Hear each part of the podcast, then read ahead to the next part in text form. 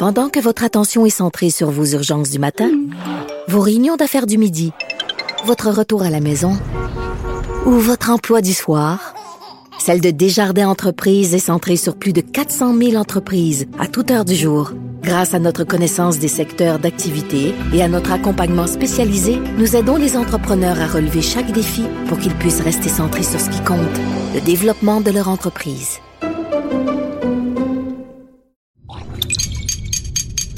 Cube Radio.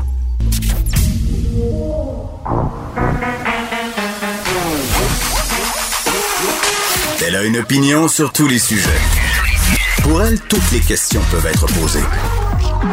Geneviève Peterson. Cube, Radio. Salut tout le monde, j'espère que vous allez bien. Je dois dire que c'est mon jour le moins préféré de l'année, le jour du dépôt du budget par Éric Girard, parce que je sais que ça va être un déficit historique, ça aura presque aucun bon sens. Euh, hier, M. Girard qui s'était choisi euh, des souliers de randonnée, les mauvais par ailleurs, pour euh, nous mener vers le sentier de l'équilibre budgétaire. à mon sens, c'est peut-être une paire de babouches dont il y aurait eu besoin. Et bon, là, je veux pas ruiner votre beau jeudi parce que il fait un soleil des feux de Dieu dehors. Écoutez, j'ai la fièvre du printemps, j'ai une robe soleil avec des fleurs dessus. Je suis allée all-in sur le look printanier parce que je savais que demain, ça allait se gâcher. Euh, puis je savais aussi qu'on allait avoir de la neige en fin de semaine. Donc, je choisis le déni. Euh, mais vraiment, on a mangé euh, le nombre de cas comme un coup de deux par quatre en pleine face. 945 cas aujourd'hui de COVID qui s'ajoutent quatre décès. les hospitalisations sont en baisse de 12 quand même. J'essaie de me raccrocher au positif, mais quand même, ça fait un petit quoi. Ça fait un petit quoi. Euh, puis surtout quand on regarde certaines régions du Québec, c'est vraiment dans le Bas-Saint-Laurent là où c'est inquiétant. 46 cas dans les 24 dernières heures, c'est un record. Et presque tous les cas euh, sont dans Kamouraska et à Rivière-du-Loup et on soupçonne euh, que ce serait des cas de variants, c'est à confirmer bien évidemment. Donc le Bas-Saint-Laurent vraiment est inquiétant. Au niveau du Saguenay-Lac-Saint-Jean aussi, là, on en parle depuis plusieurs jours. 37 euh, cas supplémentaires aujourd'hui dans le coin de Québec aussi, la capitale nationale. 80 cas. Bon, sans surprise, à Montréal, on, c'est nous, on gagne. 351 cas supplémentaires. Ça va être beau lundi dans nos écoles avec le retour des secondaires 3, 4, 5. Je comprends les gens d'être inquiets, les profs en particulier. On parlait hier avec Catherine Beauvais-Saint-Pierre profs qui s'activent en ce moment, les directions d'école pour organiser tout ça, les autobus scolaires aussi, ça sera pas drôle, là, ça fait beaucoup de monde à gérer, beaucoup d'angoisse d'ados, de parents, de profs, les lignes dérougissent pas, les gens ont des questions, les gens s'inquiètent, les gens s'inquiètent aussi à propos des aérosols, c'est toujours pas réglé cette histoire-là. On s'encourage en disant qu'on peut ouvrir les fenêtres. Donc, à Montréal, la situation qui continue d'être préoccupante, évidemment.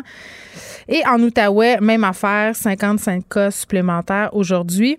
Et bon, est-ce que ce 945 cas, ça va être une espèce de wake-up call en bon québécois, là, on va se dire, OK, on est finalement pas si sorti du bois qu'on le pensait en Ontario, euh, ce qui se passe, c'est pas vraiment le fun non plus. Puis si on regarde la situation aussi à l'international, la France, l'Italie qui se reconfinent, les cas qui explosent, la situation au Brésil aussi, là, ils savent plus quoi faire avec les morts, ça s'empile dans les corridors des hôpitaux en attendant d'être conduits à la morgue.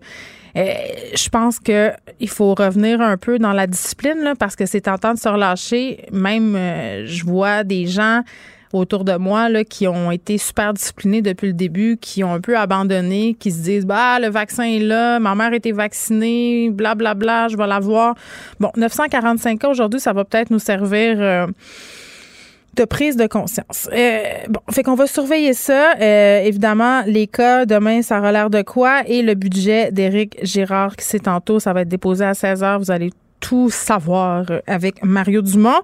Euh, mais tout de suite, on va se parler euh, de la CSQ qui a présenté ce matin, la CSQ étant la centrale euh, des syndicats du Québec, a présenté ce matin à ses 200 000 membres euh, une demande au gouvernement de la CAQ. En fait, ils veulent un budget féministe pour relancer l'économie. On est avec Sona Etier, qui est présidente de la centrale des syndicats du Québec. Madame Etier, bonjour.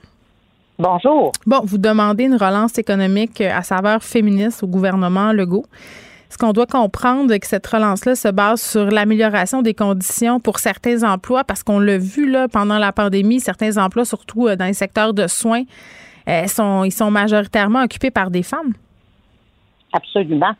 C'est que présentement, la relance économique là, qui, euh, qui est prévue par le gouvernement, on l'a vu là, à l'intérieur de, la consultation prébudgétaire, c'est une relance pour les infrastructures. Essentiellement, là, c'est ça. Euh, le gouvernement prévoit euh, investir sur 10 ans 4,5 milliards en infrastructures. Et ça, on sait que ce sont des métiers traditionnellement masculins.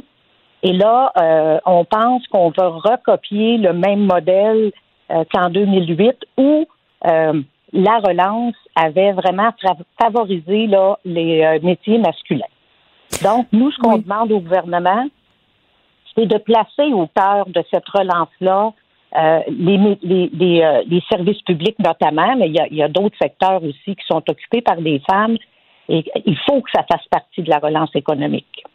Ben oui, puis en même temps, euh, puis je me faisais la réflexion euh, ce matin quand je voyais que vous étiez euh, en, point de presse. Je me disais, Madame Métier, OK, d'appeler ça une relance féministe, est-ce que vous avez pas peur de vous aliéner, si on veut, une partie de la population? Parce que je comprends l'idée, là.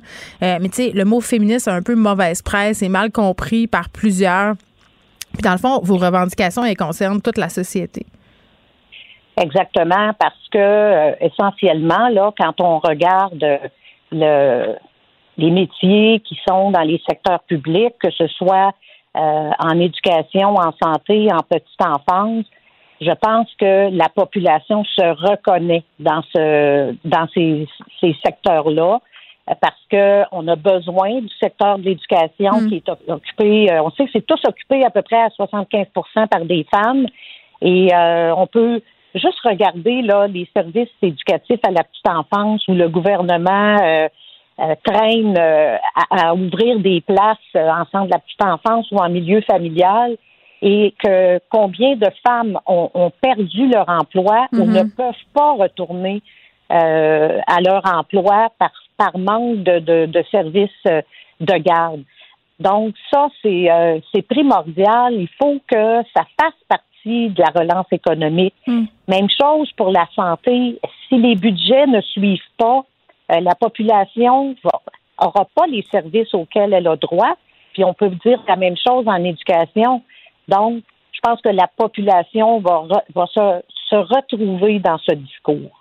Ben oui, puis en même temps, euh, c'est intéressant euh, cet aspect-là euh, de la charge de travail puis des infrastructures qui sont là pour les travailleurs, les travailleuses, parce que bon, c'est sûr que quand on parle de ces métiers-là, là, on fait référence entre autres aux infirmiers, les infirmières, les enseignants, les préposés, les éducatrices en garderie. Vous l'avez dit, ce sont majoritairement des femmes, et on parle souvent de, de de revaloriser ces métiers-là au sein de la population, puis même aux yeux du gouvernement, et ça passe par le salaire. puis à, venir jusqu'à présent, là, en tout cas en ce qui concerne les garderies, on parle pas de hausse, mais il y a toute la question de la surcharge de travail aussi, puis de la charge mentale. Euh, pendant l'année qu'on vient de passer, là, on l'a vu, ce sont les femmes majoritairement qui ont écopé, c'est-à-dire euh, soit qui ont perdu leur emploi ou qui ont dû en faire plus parce que les enfants étaient à la maison et tout ça. Euh, puis c'est vrai que ne pas avoir de place en garderie en ce moment, puis il y a tout un mouvement là, pour de parents qui s'appelle, je pense, ma place en garderie parce que personne trouve de place. À un moment donné, ça fait que ces femmes-là se retrouvent dans des situations précaire et c'est l'économie qui s'en trouve pénalisée. Absolument, absolument. Et ça, c'est vraiment incompréhensible euh, que le gouvernement euh, ne se préoccupe pas davantage de, de toute cette question-là. Et puis, euh, quand on dit ce sont les femmes qui sont pénalisées et, l'économie s'en trouve pénalisée parce que mm. Euh, ces femmes-là là, qui occupaient ou qui... qui il, y a, il y a quand même 120 000 femmes là, qui ont perdu leur emploi au mm. Québec là, puis qui ne l'ont pas retrouvé encore.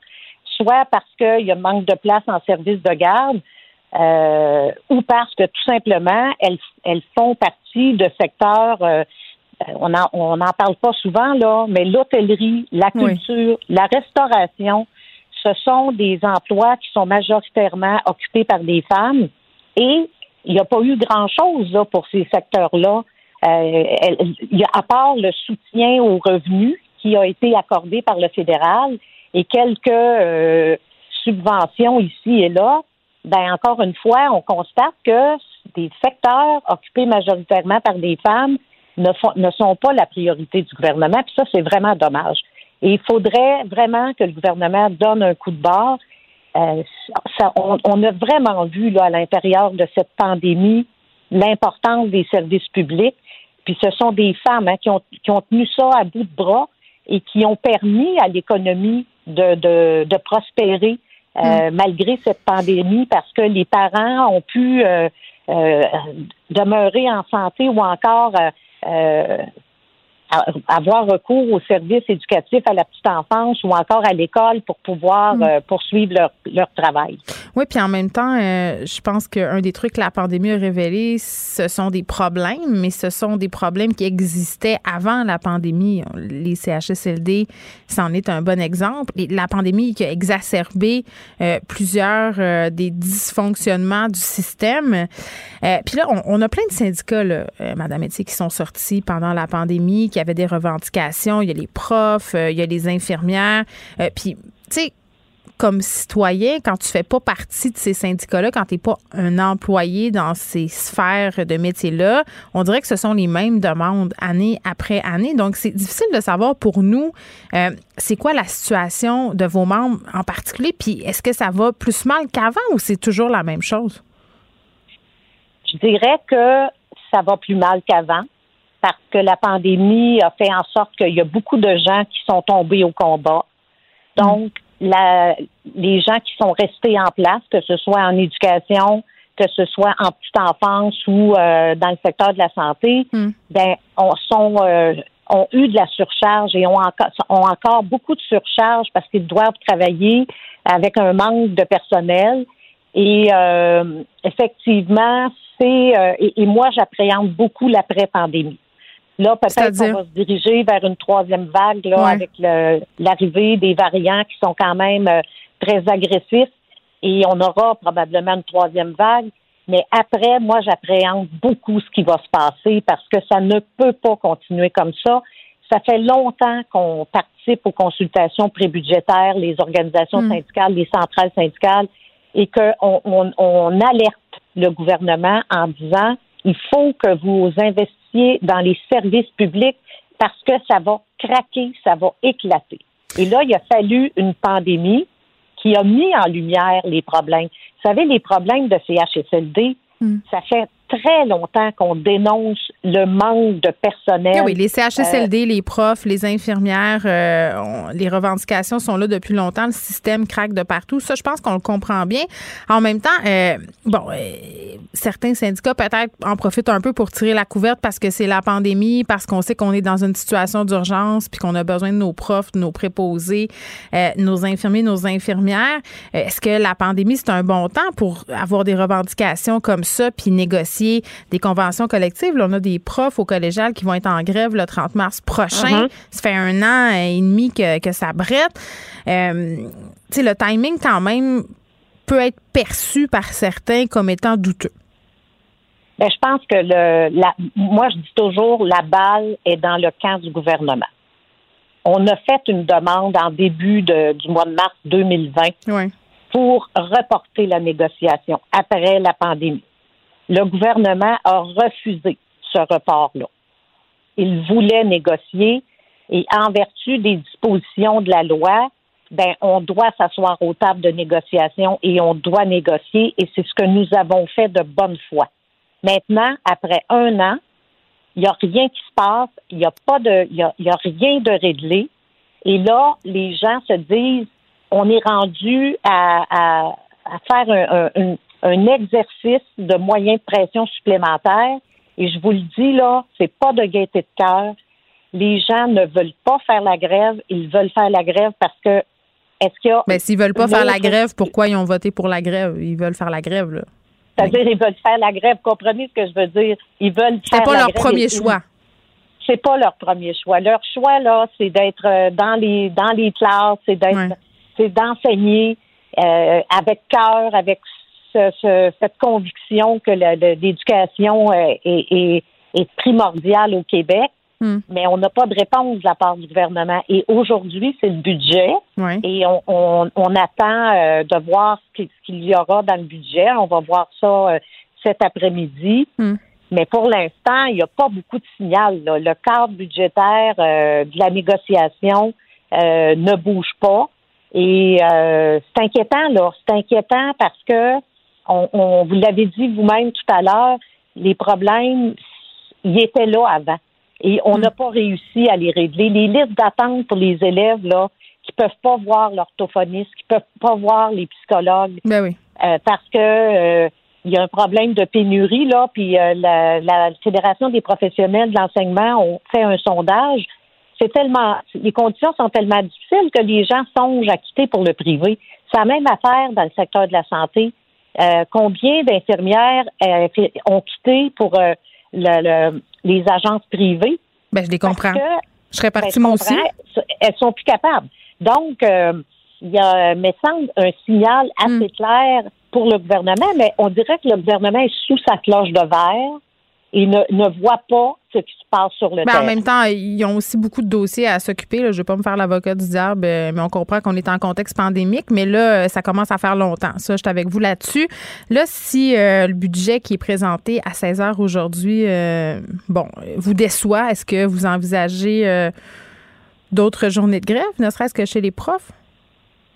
Bien, ça, vous savez, on a un mandat. là, le mandat qu'on a obtenu, c'est de euh, au moment jugé opportun. Et là, C'est pas une euh, réponse, ça, Madame Métier, au moment ben- jugé opportun. Oui ou non? Ben, Allez-vous euh, faire d'autres journées de grève?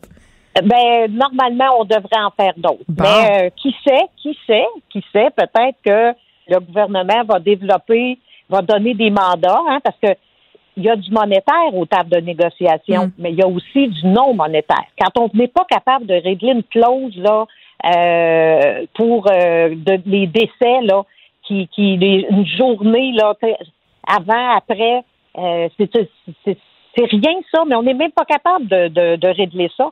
Alors, on, on est loin Bon, on d'une va voir. entente. Là. On va voir On va euh, suspense jusqu'à 16 heures, euh, Monsieur Girard qui s'est acheté les souliers de randonnée, mais c'était pas les bons. Donc ça regarde peut-être un peu mal. Sonia Haïti, merci, qui est présidente de la centrale Ben, merci des syndicats du Québec. Pour elle, une question sans réponse n'est pas une réponse. Geneviève Peterson. Cube Radio. Le Parti conservateur a déposé un projet de loi qui renferme une série de mesures visant à lutter contre l'exploitation sexuelle euh, des mineurs. Et par ailleurs, ces mesures euh, qui sont proposées par le Parti conservateur faisaient partie euh, des recommandations déposées par le comité de l'exploitation contre l'exploitation sexuelle des mineurs qui a été dévoilée le 3 décembre dernier. Vous savez, cette commission euh, qui a eu lieu. On est avec Richard Desjardins, qui est directeur général de la maison, euh, quelque part, qui appuie le projet de loi du Parti conservateur du Canada. Monsieur Desjardins, bonjour. Oui, bonjour Geneviève. Bon, euh, la raison pour laquelle les conservateurs veulent pousser ce, ce projet-là, euh, c'est qu'il y a une hausse des cas d'exploitation sexuelle en ligne. Vous le constatez, ça, Monsieur Desjardins? Euh, vous travaillez avec les jeunes là, euh, qui sont plus à risque en ce moment? Ah oui, même juste dans la dernière année, là, on est passé ici à Longueuil. euh, on avait 90 jeunes filles, là un an, là, v'là 12 mois, 14 mois. Puis là, c'est rendu à plus de 125 jeunes filles qui ont été recrutées dans la dernière année. Fait qu'on le voit là sur le terrain, là, puis mes équipes terrain, c'est la même chose. Ouais. Les travailleurs de milieu, c'est euh, c'est assez remarquable là, comme comme bon là, de, de jeunes filles recrutées. Là. Puis on aurait eu tendance à penser qu'à cause du confinement, justement, il y aurait eu moins de recrutement, mais non, le recrutement s'opère essentiellement en ligne, c'est ce que je comprends. Pas juste en ligne, mais particulièrement euh, beaucoup, beaucoup en ligne. Comment ça marche?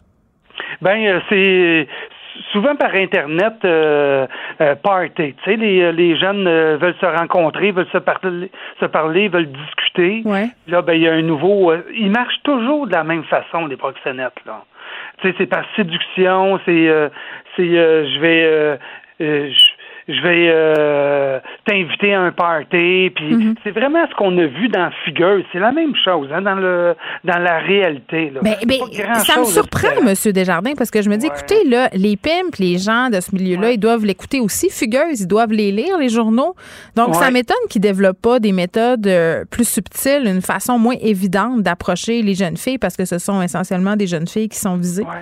Mais quand ça fonctionne, ils n'ont pas besoin de changer leur stratégie. Puis en plus, avec les lois qui sont euh, qui sont très, très, très euh, à la faveur du proxénète. Là. C'est mm. pour ça qu'on les, les conservateurs, mais ben, le, on essaie de, de, de modifier la loi puis de travailler en sorte que ces jeunes filles-là soient plus protégées aussi.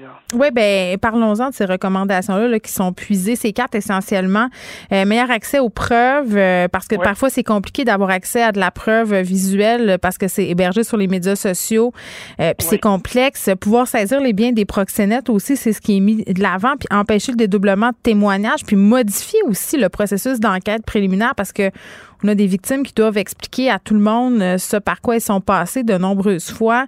Euh, et ça, ça peut être très, très difficile. Donc, ce qui est proposé, c'est ça. Mais euh, pour en revenir, parce que vous avez fait une, allusion à Fugueuse puis Ludivine Redding qui incarne Fanny, le personnage principal, les porte-parole de votre maison.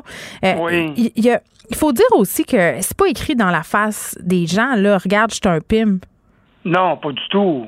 Non, non, puis toutes les communautés, toutes les, ça peut n'importe qui, là, n'importe qui, comme le client. Moi, ce que je déplore un petit peu dans ce loi-là, entre autres, ben, en tout cas, le, euh, les recommandations, on parle jamais du client. Pas de client, pas d'exploitation, de, là. Ben oui, parce que ces filles-là, ce sont euh, des victimes euh, et des proxénètes ben et des clients, parce que souvent, elles sont, elles sont mineures. Puis, puis en tout cas, pour avoir parlé plusieurs fois à Justin Vallière qui s'occupe de ce dossier-là à Longueuil. Ben oui, Justin. Ben oui, ces filles-là, elles, sont visiblement mineures. Ils le savent, là. Ben oui, ils le savent. C'est euh, un groupe, là. C'est comme un, un club, là. C'est ces hommes-là qui. Puis écoutez, quand vous êtes capable de payer 150, 200, 250 euh, pour te procurer des services sexuels d'une mineure, hmm. c'est pas c'est pas du monde pauvre là. C'est pas euh, on s'entend-tu que c'est c'est du monde qui font quand même de l'argent là. Faut faut s'entendre là aussi là. Puis euh, moi j'ai ma fille qui qui est décédée en 2018 d'exploitation sexuelle, puis qui est décédée d'une surdose. Euh, l'un va avec l'autre. Hein, et, il est séduit, puis après ça, ben, il décide de, des, prostituer, puis après ça, ils vont les mettre sur la consommation. Là. Ben oui, M. Desjardins, euh, bon, euh, votre fille était prise dans la spirale de l'exploitation sexuelle. Vous avez témoigné lors de la commission d'enquête sur l'exploitation sexuelle des mineurs. Pourquoi c'est important pour vous de raconter votre histoire puis son histoire? Parce que, puis vous, vous avez commencé quand même en disant que vous étiez un cordonnier mal chaussé. Oui. Oui, exactement.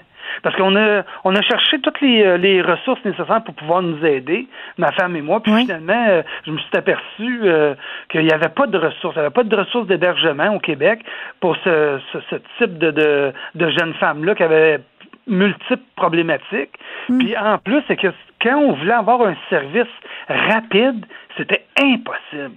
Il n'y a rien au Québec pour avoir un service rapide sauf le 911, mais en même temps, quand tu as un problème de toxomanie, tu as un problème de proxénète, puis que tu veux pas dénoncer ton proxénète, puis tu as peur de ton proxénète, hmm. et euh, il n'avait pas de ressources. Puis il n'y en a pas encore de ressources, là. On s'entend? Euh, je vais vous donner un exemple ici, là. Ça hmm. fait 20 ans que le projet euh, à Maison quelque part, sans PNIE, sans proxénète ni escorte, roule. On a 30 000 par année du ministère. pour faire la montée, pour faire la montée régie au complet, puis en plus, on fait les 12 écoles secondaires au hmm. niveau de nos, euh, nos interventions, prévention euh, pour nos jeunes filles. C'est complètement euh, ridicule, là. C'est 30 000. Je veux dire, faut. ils nous disent toujours, oui, mais les communautaires sont tout le temps en train de se battre pour l'argent. C'est pas une question. il faut mettre de l'investissement pour que les jeunes aient des ressources sur le terrain, pour que ça soit accessible, des lieux où les jeunes vont pouvoir euh, aller, parce que c'est beau le téléphone, là, mais les jeunes, là, ils prennent le téléphone à la dernière minute. Mais on peut-tu prévenir, on peut-tu intervenir directement avec la jeune fille face à face? Puis pour votre fille, ça a duré sept ans, cette spirale-là. Puis vous n'étiez pas ah. des parents non outillés, là. Vous avez essayé des affaires, mais, mais les parents se sentent euh, impuissants. Ben en plus, il n'y a pas de service pour les parents. Moi, je vais vous donner un exemple. Euh, quand j'ai dit à ma femme un jour, j'ai dit euh, Kim, on a été chanceux de l'avoir aussi longtemps près de nous. Parce que si on n'avait pas mis le, cadre, le cadre familial, si on n'avait pas mis le tissu, le filet familial, elle serait partie bien plus tôt que ça, tu sais. Puis un jour, ma fille, elle me dit, quand on l'a mis dehors de la maison, puis on l'a envoyé dans une maison d'hébergement avec, avec quand même beaucoup de feuilles, beaucoup de, de ressources euh, pas nécessairement adapté à elle, mais en tout cas au moins euh, pour les, futures journées qu'elle était pour passer dans la rue. Là. Elle m'a dit c'est la plus belle chose qui m'est arrivée, c'est quand vous m'avez mis dehors, puis vous avez mis le cadre, tu sais, dans la maison. Parce que ça avait ça avait plus de sens, là. Euh, quand les, les proxénètes viennent cogner chez vous, quand euh, quand les, les, dealers de dope viennent cogner chez vous, ça n'a plus de sens là, pour euh, les, les dettes de dope. Puis puis surtout, euh, tu sais, une jeune euh, en travail de Québec, là, euh, imaginez à Longueuil, c'est 125 jeunes filles, là. Mm. en moyenne, c'est entre 200 et 300 000 qui font par fille. Fait que ça rapporte énormément. Ben, ça rapporte énormément, puis sont presque pas. dans la dernière année, avec Mobilis, là, la police de Longueuil, puis avec les différents partenaires, mm. il y, a, y, a, eu plusieurs arrestations, mais là-dessus, il y a eu un proxénète qui a été condamné. Ben, ils sont-tu morts de rire? Puis après ça, quand ils ressortent ben de prison, ça, ils recommencent comme avant. Puis souvent, en prison, ils continuent de pimper des filles. Ça, on le voit. Ben oui. Puis ils sont, sont aussi riches. Puis le hmm. peu de temps qu'ils pognent à l'intérieur des murs, euh, puis quand ils, sortent à l'extérieur, ils n'ont pas saisi les biens. Ils n'ont pas saisi euh, l'argent. Fait qu'ils retrouvent leur rythme de vie. Puis... Oui. Puis est-ce qu'il y, a une glamourisation aussi par certains milieux... Euh, soit euh, de la prostitution ou même de l'exploitation sexuelle. Là, Ghislain Vallière me disait qu'on assistait à un nouveau phénomène des jeunes filles qui, qui, vont de leur plein gré voir des pimps pour commencer à travailler pour accéder à un certain niveau de vie.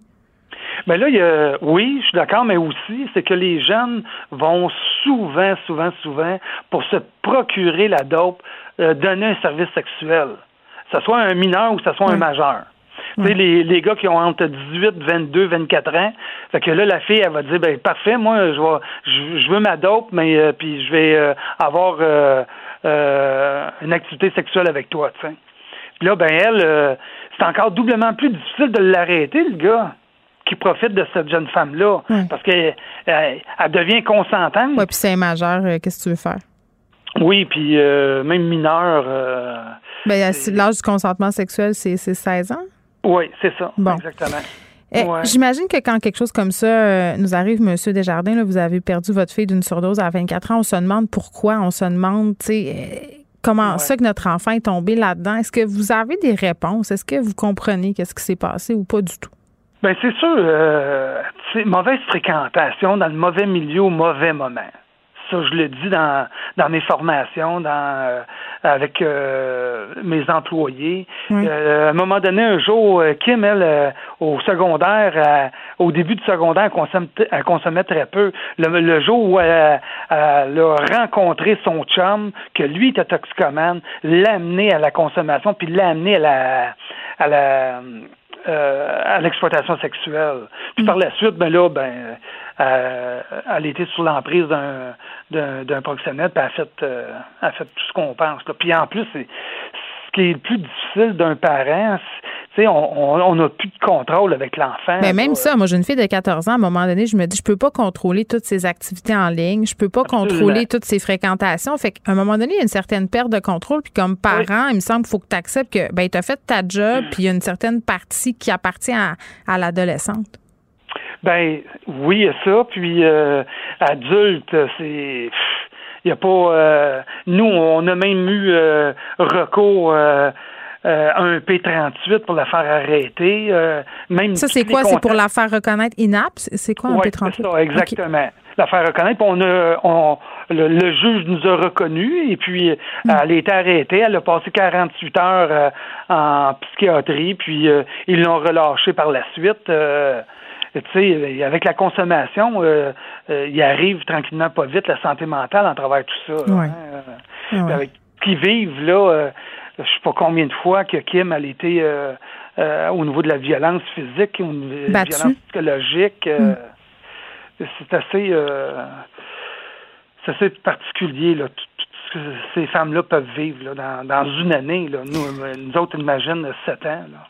Rétrospectivement, est-ce que vous pensez qu'il y a quelque chose qui aurait pu aider votre fille, quelque chose qu'on pourrait mettre en place maintenant là, pour aider euh, les jeunes qui sont pris là-dedans, les aider à s'en sortir? Mais c'est sûr qu'une maison. Pendant que votre attention est centrée sur vos urgences du matin, vos réunions d'affaires du midi, votre retour à la maison ou votre emploi du soir, celle de Desjardins Entreprises est centrée sur plus de 400 000 entreprises à toute heure du jour. Grâce à notre connaissance des secteurs d'activité et à notre accompagnement spécialisé, nous aidons les entrepreneurs à relever chaque défi pour qu'ils puissent rester centrés sur ce qui compte, le développement de leur entreprise. Euh, d'hébergement spécialisé pour ces jeunes filles-là, c'est clair que euh, parce que là, tu as, doublement plus. Tu as trois problématiques. Tu as la première, la consommation, l'exploitation sexuelle, mais aussi tous les sévices qui ont vécu psychologiques, là. Mm. Et euh, physiques et sexuels. Fait que c'est trois problématiques en une de femmes battues, de toxicomanes et en plus euh, exploitées sexuellement. ça fait ça fait beaucoup là, à gérer là, pour une organisation. Là. Moi, j'en connais pas. Là, tu sais, qui, euh, qui sont spécialisés. Mais il faudrait plus qu'une maison à la ah grandeur du Québec. Il en faudrait parce que c'est ah, pas seulement à Longueuil, l'exploitation sexuelle des jeunes filles, il y en a partout.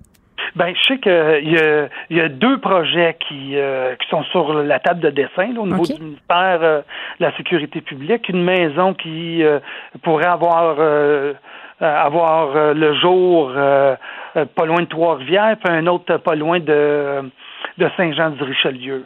Mais c'est des projets, mais euh, en tout cas, c'est euh, tout le monde travaille ensemble dans ce sens-là.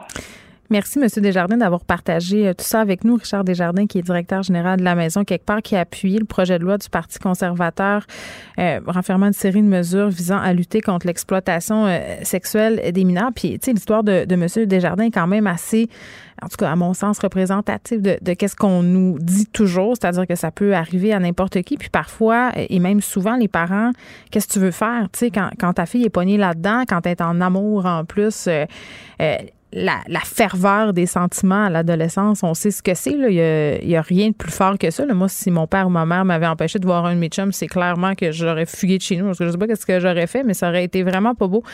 Euh, donc, d'offrir des ressources pour ces jeunes filles-là, pour les aider à s'en sortir, c'est clair qu'une maison euh, d'hébergement, ça pourrait être vraiment euh, une bonne solution, mais encore faut-il que ça se fasse. Parce qu'il y a bien des projets hein, sur la table à dessin du gouvernement en ce moment, mais on les dessine bien longtemps.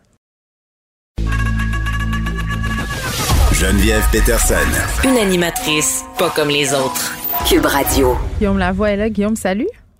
Bonjour. Écoute, on se parle euh, de cette conférence de presse de Joe Biden qui a lieu en ce moment même. Euh, on peut dire que c'est sa première conférence euh, de presse depuis le début de son mandat, d'ailleurs.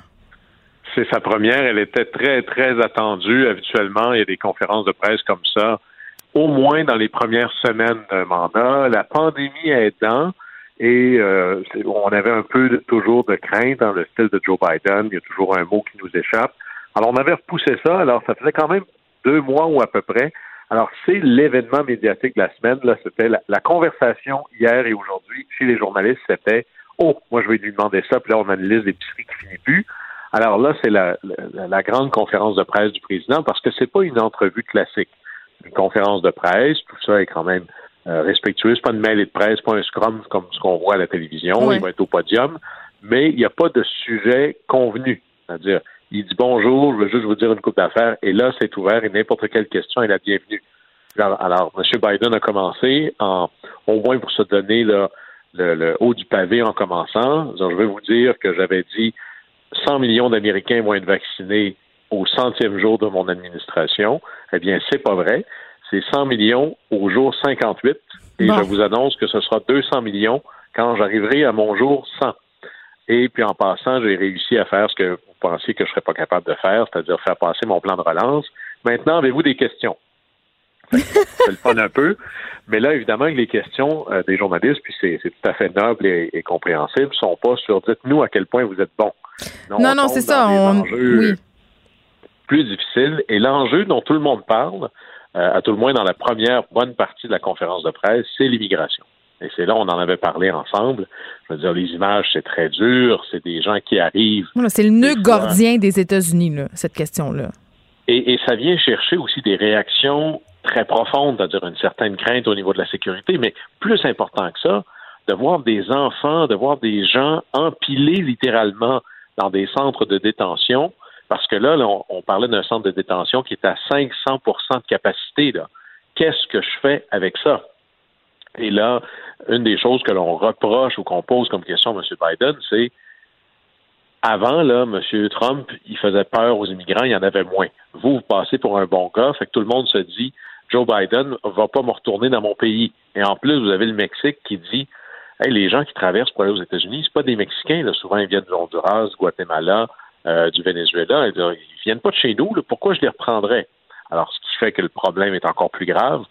Et là, euh, d'abord, Joe Biden explique que c'est pas parce que je suis un bon gars que ces gens viennent ici, parce qu'ils quittent des circonstances difficiles.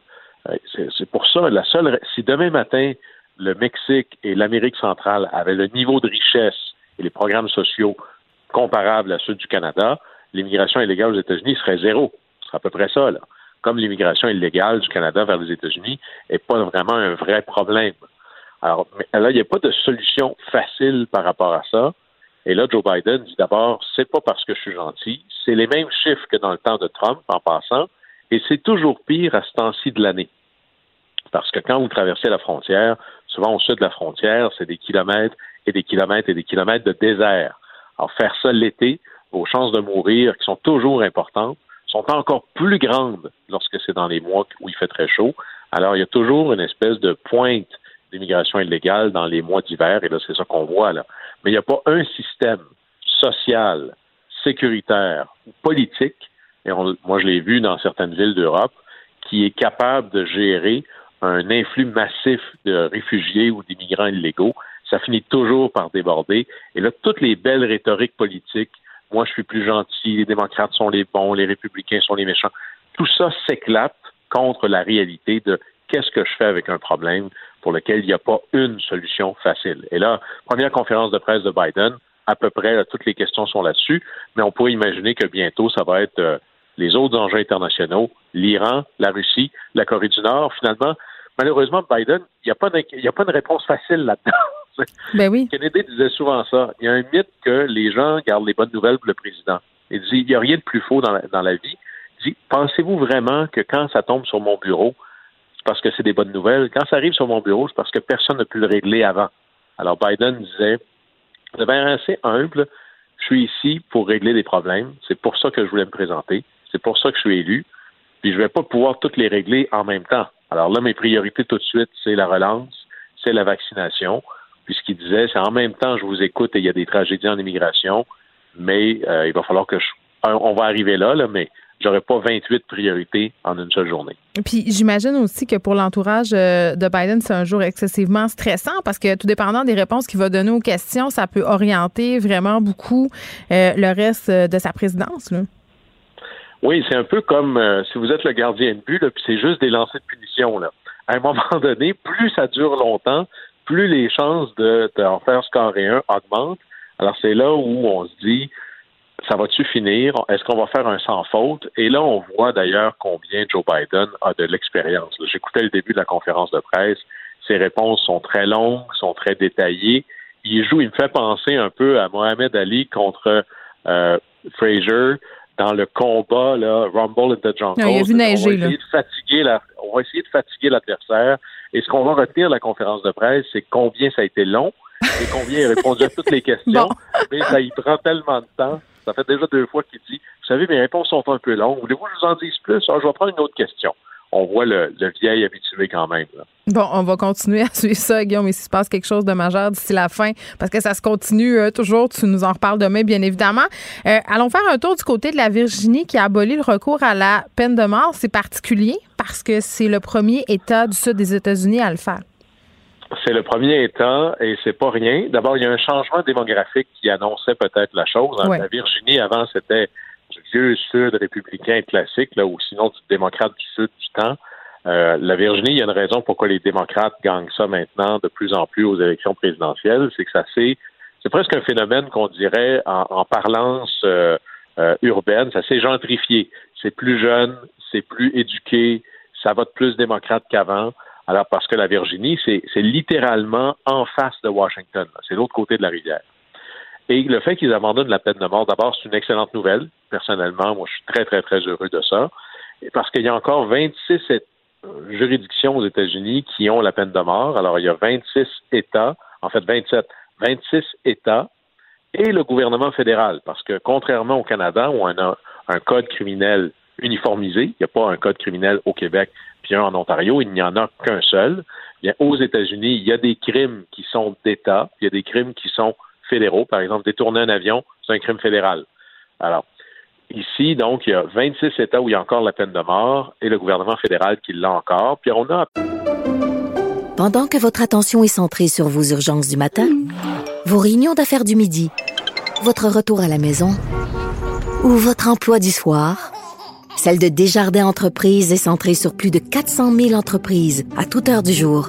Grâce à notre connaissance des secteurs d'activité et à notre accompagnement spécialisé, nous aidons les entrepreneurs à relever chaque défi pour qu'ils puissent rester centrés sur ce qui compte, le développement de leur entreprise. À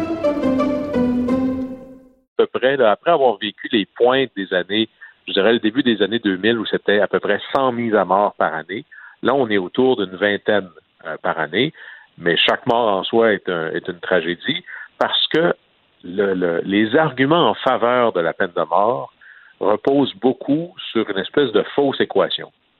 D'abord en disant, puisque l'on a eu un, procès juste et équitable, et que ben, c'est ça la conséquence, alors c'est correct.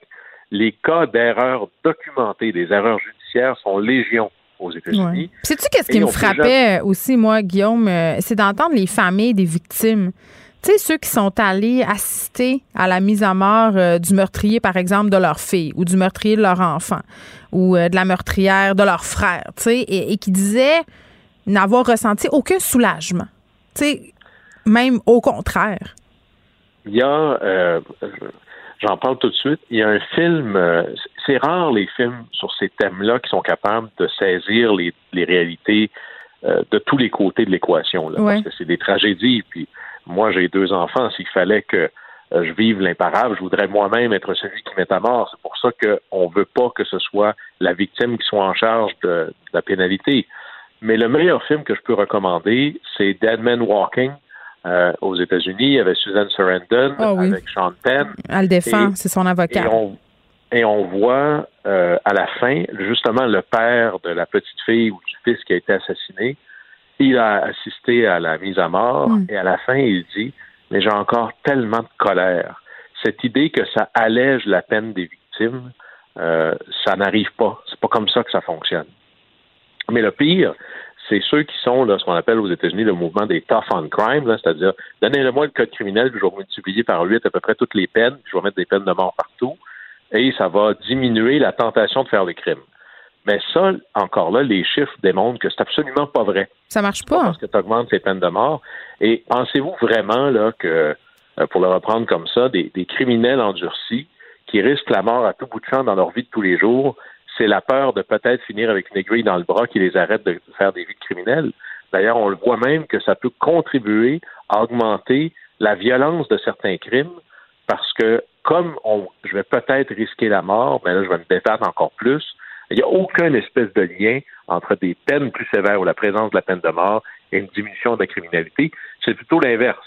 Alors là-dessus, ça, c'est un enjeu qui, qui vient casser la chose, mais à tout, le, je le plus profond, c'est on peut jamais être sûr qu'il n'y a pas une erreur judiciaire en tous les cas de figure.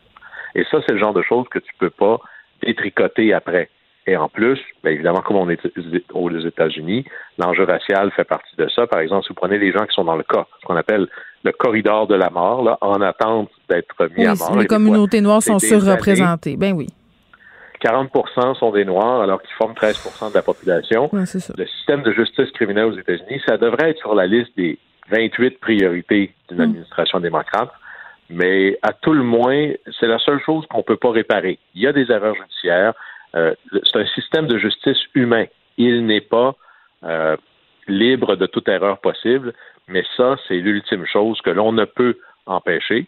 Alors présentement, il y a une majorité, il y a presque une majorité d'États qui renoncent à la peine de mort et il y en a d'autres qui ont des moratoires parce que faut aller là tranquillement. Alors il y a peut-être un mouvement là, tranquille qui se présente aux États-Unis vers un abandon.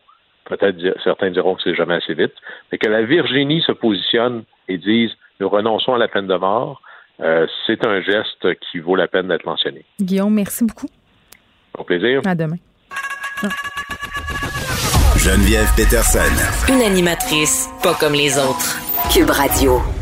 Bon, le maire, euh, l'ancien maire de Chicoutimi, Jean Tremblay, qui est sorti euh, des boulamites dans un post euh, qu'il a fait sur les médias sociaux, fort maladroit par rapport au féminicide. Et, c'est très ironique parce que hier, je faisais justement un tweet sur mon écart en titre euh, dû au fait qu'à chaque fois qu'on parle de violence faite aux femmes, quand des gars qui ressentent le, besoin de, sortir, de faire des grandes sorties, un, pour nous expliquer le phénomène du haut de leur grande science et de leur grande expertise, et deux, euh, pour dire que, bon, euh, oui, il y a des femmes qui meurent, mais c'est parce que des hommes en détresse, euh, que les hommes se suicident plus, et que si les hommes se suicident plus, c'est à cause des lois qui ont été passées par les féministes à l'époque. Donc, tout ça, évidemment, c'est de la bouillie pour les chats, et je pensais pas que le maire Jean Tremblay, qui est un grugeux de balus, notoire, euh, pourrait franchir encore plus le Rubicon parce qu'il l'a franchi régulièrement et ce, à propos de plein d'enjeux euh, lorsqu'il était maire euh, de Saguenay, c'est-à-dire pendant environ 72 ans. et là, il est allé de la publication suivante, je le cite, dans toute l'histoire du monde, on n'a jamais entendu dire que des hommes tuaient leurs conjoints. La solution, ce n'est pas seulement un financement gouvernemental et des, lois, et des lois nouvelles. Le problème, il est ailleurs. Et il termine ça par trois petits points. Euh, ce que je comprends là-dedans, mais c'est peut-être moi qui comprends tout croche, mais on dirait que ça m'étonnerait, euh, c'est que dans le temps, on aimait Dieu puis Jésus, puis que dans ce temps-là, ben, les hommes euh, ben, tuaient pas puis battaient pas leurs femmes. Ben, moi, j'ai des petites nouvelles pour le maire Jean Tremblay. Là. dans le temps, justement, c'était bien correct de battre sa femme. Et les féminicides, là, on passait ça sous silence parce que, écoute, c'était... À un moment donné, si ta femme, elle écoute pas, hein, c'est la conséquence logique du mariage. C'est comme ça que ça se passait dans le bon vieux temps. Mais selon le maire Jean Tremblay, l'ex-maire, j'ai encore de la misère à l'appeler l'ex-maire, mais il faut prier. Il faut prier Dieu, il faut prier Jésus pour euh, être délivré, de la violence euh, faite envers les femmes, pour délivrer la société de la violence conjugale. Je sais pas, là, mais Jean Tremblay ne doit pas regarder la même église que moi, une église qui cautionne une sorte de gestes problématiques envers les femmes, une église qui est composée de prêtres, d'évêques qui ont été, pour une certaine partie, des abuseurs, une église qui se positionne contre les avortements, pas tellement une église euh, qui est contre les violences euh, faites aux femmes. Je pense que l'ex-maire euh, Jean Tremblay devrait retourner dans sa grotte. Hein? Geneviève Peterson. Une animatrice pas comme les autres. Cube Radio. Bon, on va être euh, dans le positif. Je vais arrêter de parler de l'ex-maire Jean Tremblay. Euh, les gyms, les gyms qui rouvrent enfin en zone rouge euh, dès demain. On est avec Julie Bernard qui est propriétaire du gym Studio Locomotion. C'est dans le quartier Angus à Montréal. Julie Bernard, salut. Allô, Geneviève? Et juste pour euh, que ça soit bien clair et se dédouaner, là, on se connaît, on se connaît très bien.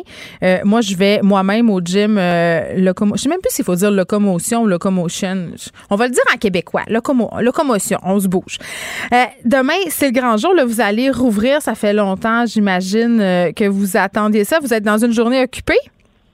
Effectivement. en fait, ça fait comme six mois qu'on attendait ça, mais on était sur d'autres projets euh, sans qu'on n'avait pas une date d'ouverture. ça fait deux semaines qu'on est dans, le sprint final. Mais vous aviez quand même gardé certaines activités. Là. Bien des gyms qui avaient trouvé des façons de rester en contact avec leur clientèle. Il y avait euh, de l'information qui se partageait sur les médias sociaux, des vidéos qui se faisaient. À un moment donné aussi, il y avait même des cours en live. Mais là, c'était plus possible, je pense. Hein? Euh, ben, en fait, c'était possible, mais on n'avait plus le droit d'avoir comme, mettons, des assistants qui ah, participaient au live. Fait que c'est très restreint au niveau de, du nombre de personnes qu'on pouvait être. C'est comme le propriétaire mm. place avec sa caméra, là, mais mais euh, c'est terminé. Euh, on a fini de faire ça. Donc on, on, est, on est quand même content. Ça a gardé le contact avec nos clients pendant cette période de fermeture-là, mais c'est sûr que c'est pas euh, comme voir les gens en vrai. ben, oui, puis l'objectif, évidemment, c'était de pas perdre ce lien-là. Avez-vous eu peur de le perdre? avez-vous peur d'avoir moins de monde demain? Euh, ben, en fait, oui, c'est sûr qu'on a, on, a peur de perdre des clients, puis ça, va se faire quand même naturellement. On a déjà des gens qui nous écrivent, énormément de clients qui ont déménagé de l'île de Montréal, qui sont partis euh, en banlieue. Donc, euh, ça, on, on, le vit déjà. Ou des gens qui ont perdu leur emploi, qui pour l'instant sont comme en stand-by. Fait que ça, ça, on le voit. Par contre, il y a quand même un gros pourcentage de la clientèle qui qui va être présent, mais on va gagner des nouveaux clients. Je veux dire, on va en perdre, on va en gagner des nouveaux. Donc, euh, ça devrait euh, s'égaliser. Ça t'inquiète pas? Euh, non, ça m'inquiète pas. Non, non, on est super confiant pour pour l'avenir. Il faut juste qu'on puisse repartir. ce qui serait important, là, ce serait que les mesures, éventuellement, puissent diminuer. Parce que là, c'est sûr qu'on on nous impose une capacité qui est très restreinte. C'est que ça, sur le long terme, c'est ça, si ça se maintient comme ça, ça, hmm. va faire mal. Ben, comment ça va marcher? Explique-moi demain, là, si je veux aller au gym, qu'est-ce qu'il faut que je fasse? Ben, tout d'abord, comme qu'est-ce qui est nouveau de, de la fois précédente, c'est que maintenant, on doit demander aux clients de réserver leur place pour venir s'entraîner en entraînement solo. Avant, on n'avait pas besoin de faire ça. Ça, c'est dans tous les gyms, Julie? Oui, c'est dans tous les gyms. Euh, le gouvernement demande un registre précis de qui est là à quelle heure. Fait que c'est en cas de s'il y a quelqu'un qui serait euh, porteur malade, ben, on pourrait retracer facilement les gens qui ont été en contact avec lui dans la période précise où il était là. c'est plus euh, facile que de faire un appel à tous. Là, hey, t'es venu au, au, studio telle heure, telle journée. Fait que ça, on doit faire ça. Donc, il faut réserver sa place. Si c'est des plages, dans le fond, on a des vagues qui vont partir à toutes les 30 minutes de 15 personnes. Les gens ont 75 minutes pour s'entraîner. Ça veut dire qu'il devrait y avoir là, 30 personnes qui vont se chevaucher euh, en même temps au studio. Tout ça, les calculs, ben, c'est les calculs qu'on nous a donnés. Là, c'est ton pied carré divisé par un nombre X. ça te donne le nombre de personnes que tu dois d'être. Bon, puis la dernière fois, là, euh, lors de la rouverture, il fallait switch pusher les affaires, il fallait porter un masque dans nos déplacements, il mm-hmm. fallait respecter le fameux 2 mètres. Là, est-ce qu'on a resserré encore plus la vis? Est-ce qu'il y a davantage de mesures? Qu'est-ce qui va arriver notamment avec le masque? On va le porter tout le temps? Mais je t'avouerais que ça, c'est quelque chose qui nous a vraiment surpris. Le masque, ça demeure la même chose que l'autre, la, fois précédente, c'est-à-dire que les gens doivent porter le masque dans leur déplacement, mais un coup à leur station d'entraînement, ils ont le droit de le retirer. Eh, OK, attends, attends, attends. Moi, ça me surprend, ça, parce qu'on n'est pas à la même place par rapport à la question des arrêts au sol. Tu sais, la dernière fois, c'était pas autant dans l'actualité. Euh, là, comment vous gérez ça, un espace fermé avec des gens qui respirent plus fort, respirent plus vite, il peut y avoir des gouttelettes? Oui, ben c'est sûr que là, on refait tous les marquages au sol pour s'assurer que le 2 mètres soit respecté, mais on va demander ce qu'on nous a demandé. En fait, c'est vraiment le port du masque dans les déplacements, puis euh, c'est possible de le retirer. Les employés, par contre, qui font de l'entraînement privé, maintenant, une nouvelle norme, c'est qu'ils doivent également porter des lunettes, lunettes et masques. Donc, toi, si tu es avec ton entraîneur, ton entraîneur, comme elle ne pourra pas être à deux mètres de toi, hmm. elle va porter un, un masque et lunettes. Mais c'est sûr que ça ben, je ne me ferai pas nécessairement d'amis en disant ça, mais ça aurait simplifié la chose quand même si le port du masque en tout temps aurait été euh, demandé par le gouvernement, parce que nous, comme entreprise, si on le demande, puis que c'est pas toutes les, les gyms qui suivent ça, ben là, les gens vont, vont faire, ah, ben là, moi, à telle place, on me le demande pas, ben pourquoi tu me l'exiges? Ça, ça Mais ce que je comprends, c'est que toi, tu aurais été en faveur euh, du port du masque en tout temps. Ah ouais. Ouais, ben oui, parce que ça, ça aurait pu nous aider. Euh, au niveau peut-être de, la distance entre chaque personne, puis du risque. Là. Oui, du sentiment de sécurité.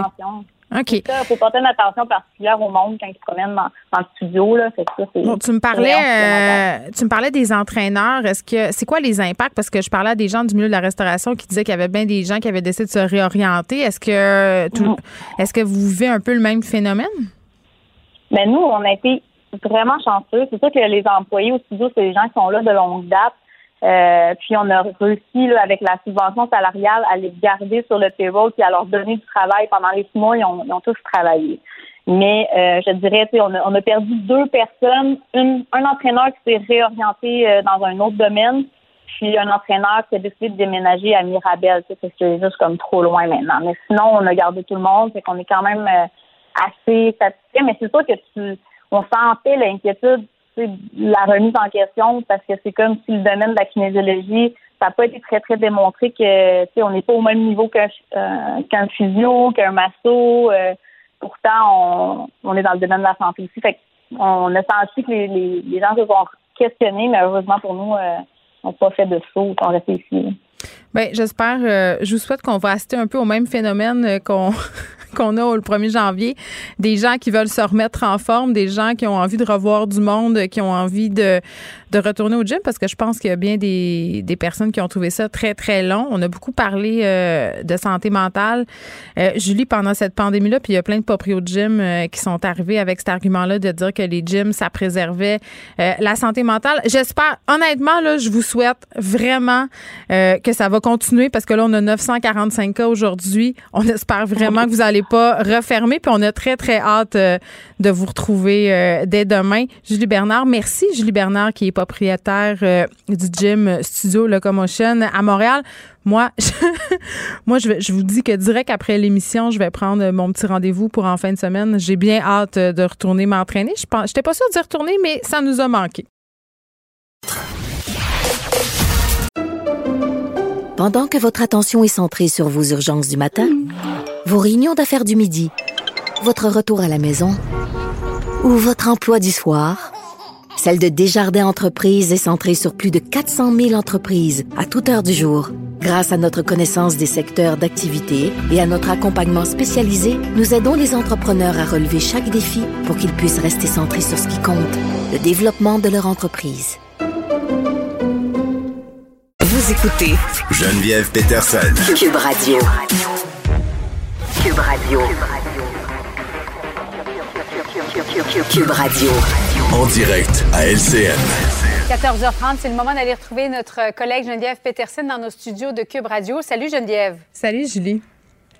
Alors, comment as-tu réagi lorsque tu as vu le bilan sanitaire aujourd'hui, 945 nouveaux cas? Euh, mal, très mal. Hmm. ben, écoute, eh, ça faisait quelques jours que je flottais dans une espèce d'optimisme, tu comprends, parce qu'on était, euh, on se maintenait. Puis c'est clair que euh, bon, il y a des cas, puis malheureusement il y a des décès, donc c'est un, un, optimisme relatif, mais tout de même, tu sais, je me disais bon, les choses vont bien, euh, puis même M. Legault, écoute, mardi en point de presse nous disait on est dans un état de stabilité. Moi, j'ai foi euh, aux Québécois, aux Québécoises. On peut s'en sortir, on peut éviter cette troisième vague-là. Là, je serais curieuse d'y reparler là, là, à M. Legault, là, si on l'appelait pour lui demander s'il y a encore autant foi en la stabilité de la situation. Je suis pas certaine mm-hmm. qu'il dirait la même chose, mais mais ça, c'est la première réaction que j'ai eue. Mais après ça, je me suis dit, ouais, mais c'est pas surprenant dans le fond. Tu sais, on s'y attendait un peu. on, on l'a même vu en fin de semaine, les terrasses étaient pleines.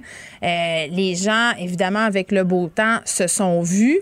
Euh, plus ça avance, plus on est un petit peu délinquant. On veut, on veut fréquenter d'autres personnes. Avec le changement d'heure aussi, ben, hein, le couvre-feu est passé de 20h à 21h30. Et la docteure Drouin à Montréal, elle l'a dit il y a de ça quelques, je ne sais pas si c'était quelques semaines ou la semaine dernière, là, mais parce que les jours se ressemblent parfois, Geneviève, mais elle a dit, il ne faut pas se demander s'il y aura une troisième vague au Québec, mais plutôt quand et de quelle ampleur elle sera. Alors, effectivement, avec ce qu'on voit, les variants, le printemps, tu as l'impression, parce qu'on est davantage dehors, surtout qu'il fait beau, tu as, l'impression que euh, on risque de voir une flambée de nouveaux cas au cours des prochains jours. Ben oui, clairement, là, on a la fièvre du printemps. Regarde ma robe aujourd'hui, je pense que c'est assez clair. On veut que ce soit l'été. On veut ça. on veut sortir. Oui, oui, on, on, veut du soleil, on veut sortir. On, sort du long tunnel pandémique. Je pense que tout le monde, on a faim de la même affaire. Mais clairement, il va falloir se méfier. Puis moi, je me disais, euh, OK, c'est sûr c'est une mauvaise nouvelle aujourd'hui, mais en même temps, est-ce qu'on pourrait faire de cette mauvaise nouvelle-là une espèce de signal d'alarme? là, on se dit, OK, là, c'est pas le temps de niaiser. Il faut pas niaiser. On le voit, ça augmente. Puis pas seulement à Montréal, un peu partout au Québec, on a des variants. Euh, par exemple, là, à Rimouski, aujourd'hui, dans cette région-là, c'est quand même euh, un record mhm. euh, dans le coin de Kamouraska. Le Bas-Saint-Laurent, c'est surtout le, secteur de Rivière-du-Loup, plus à l'ouest du Bas-Saint-Laurent, mais c'est très inquiétant. Bien, c'est ça. Il se passe ça. Après ça, Saguenay-Lac-Saint-Jean, Outaouais, quand même aussi des cas. Donc, c'est un peu partout. Puis, on a cette nouvelle aussi d'un nouveau variant, là, une double mutation qui vient de faire surface en Inde. La situation qui se passe aussi ailleurs dans le monde, je pense entre autres à la France, à l'Italie qui ont dû se reconfiner. Moi, je sais pas pour toi, là, mais moi, j'ai vraiment pas envie de vivre ça. J'ai pas envie de me reconfiner, puis j'ai encore moins envie de me reconfiner quand il va faire 25 dehors, quand ça va être le temps de se baigner dans, je sais pas, dans des lacs, de, peut-être aller voyager dans des régions du Québec. si on nous annonçait, mhm. par exemple, que c'est pas possible cet été d'avoir des déplacements interrégionaux, réalises-tu? Je sais pas si notre santé mentale réussirait à s'en sortir si bien que ça cette fois-là. On le sait, l'hiver, ça a eu des gros impacts. Euh, donc, aujourd'hui, moi, je le prends vraiment comme un avertissement. Puis, évidemment, il faudra surveiller lors des prochains jours si ça va continuer à augmenter ou si ça va rebaisser. Moi, j'ai hâte de voir. Mais c'est clair que quand j'ai vu ça... lundi, Geneviève, là, les, les 3, 4, 5, secondaires 3, 4, 5, en zone rouge, je retourne à l'école. Ah, Est-ce que tu appréhendes ça? Ben oui, je l'appréhende. C'est sûr que je l'appréhende. Puis il n'y a pas juste moi qui l'appréhende. Je parlais euh, avec mhm. des profs cette semaine. Puis cette nouvelle-là est tellement sortie d'un chapeau. Tu sais, quand le PM dit mardi, on n'a pas d'annonce majeure à faire, euh, pas des gros assouplissements, mais retour à l'école des secondaires 3, 4, 5. J'étais comme, excusez-moi, pardon. C'est quand même une annonce majeure qui va avoir des répercussions majeures. On le sait, la question des variants dans les écoles est excessivement euh, inquiétante. Les écoles sont des vecteurs de contamination. Là, on retourne tout ce beau monde-là lundi. On n'a pas grand jour pour se revirer de bord. Clairement que ça va avoir des répercussions aussi, mais on nous dit que c'est un risque calculé. Je, je, je, sais pas. Moi, ça m'inquiète personnellement. Ma fille est en secondaire 2, elle est mhm. en présentiel, mais de savoir qu'il va avoir tous ces élèves-là à temps plein à l'intérieur d'une polyvalente où les mesures de distanciation physique ne sont pas toujours possibles, même quasiment impossibles. Deux mètres de distance, c'est impossible. Parce que les variants, il faudrait que ça soit plus que deux mètres. Euh, j'ai peur de voir ça. mais en tout cas, j'espère que ça va bien. Le printemps, tu trouves ça dur à ton âge, Geneviève, et à mon âge, imagine à 16 ans. mais non, mais c'est, écoute, ils ont le diable au corps. Qu'est-ce que tu veux? J'ai compris. Mais il faut continuer à un peu respecter les consignes. Ben, un peu beaucoup. Tout à fait, beaucoup même. Merci beaucoup, Geneviève. Bon après-midi à toi. Merci. Geneviève Peterson. Elle réécrit le scénario de l'actualité tous les jours. Vous écoutez Geneviève Peterson. Cube Radio. Ah, j'avais hâte à ce moment-là de l'émission pour vous faire euh, découvrir euh, quelqu'un, Charles Raymond, qui est pêcheur euh, et youtubeur. il a cette chaîne qu'on appelle Raymond versus Bass. 11 000 personnes suivent cette chaîne-là. Vous connaissez mon amour de la pêche et je dois dire que ça fait quelque chose comme un an et demi que j'ai pas pêché pour plein de raisons. La première étant la pandémie. Donc, j'ai bien hâte de me remettre à mes hameçons et à mes mouches parce que l'ouverture de la saison de la pêche va venir, va venir quand même plus vite qu'on pense et on va un peu discuter de comment s'y préparer Charles Raymond, salut. Bonjour, bonjour, ça va bien? Oui, écoute, ça va super bien pour. Euh, moi, je la connaissais pas, euh, pour être honnête, ta chaîne euh, YouTube. Je t'ai découverte avec Salut, bonjour. T'as passé là. Et j'étais surprise de voir qu'un gars de ton âge s'intéressait autant à la pêche. T'as quel âge? Moi, j'ai 22 ans, puis je suis bien d'accord avec toi. C'est sûr qu'on on peut être surpris sur le coup parce que on voit, voit pas beaucoup de jeunes sur le web faire des vidéos ou s'afficher en tant que pêcheur. Mais euh, moi, c'est vraiment une passion. Euh, depuis tout jeune, j'aime vraiment ça faire ça. Mais oui, parce que d'habitude, là, Charles, les émissions de pêche, les émissions de monsieur, ils ont comme 55 ans, sont dans leurs habits, sont dans leur bateau. Donc, maintenant que tu clashes un peu avec cette, euh, cette vision-là qu'on a de la pêche, tu pêches depuis que tu as quel âge? Ouf, très, très jeune. comme, comme beaucoup, c'est mon père qui m'a montré à pêcher à partir de l'âge de 5 ans environ. Puis depuis cet âge-là, j'ai jamais vraiment décroché de la passion. Ta mère, elle pêche-tu? Un peu, oui, un peu avec ma soeur, des fois. Parce qu'on voit de plus en plus de, femmes qui s'intéressent à la pêche. Il y avait une grosse tente. Moi, je pêche à la mouche, puis on voit de plus en plus de filles sur le bord des rivières, des gangs de filles qui vont à pêche. C'est quelque chose que tu vois?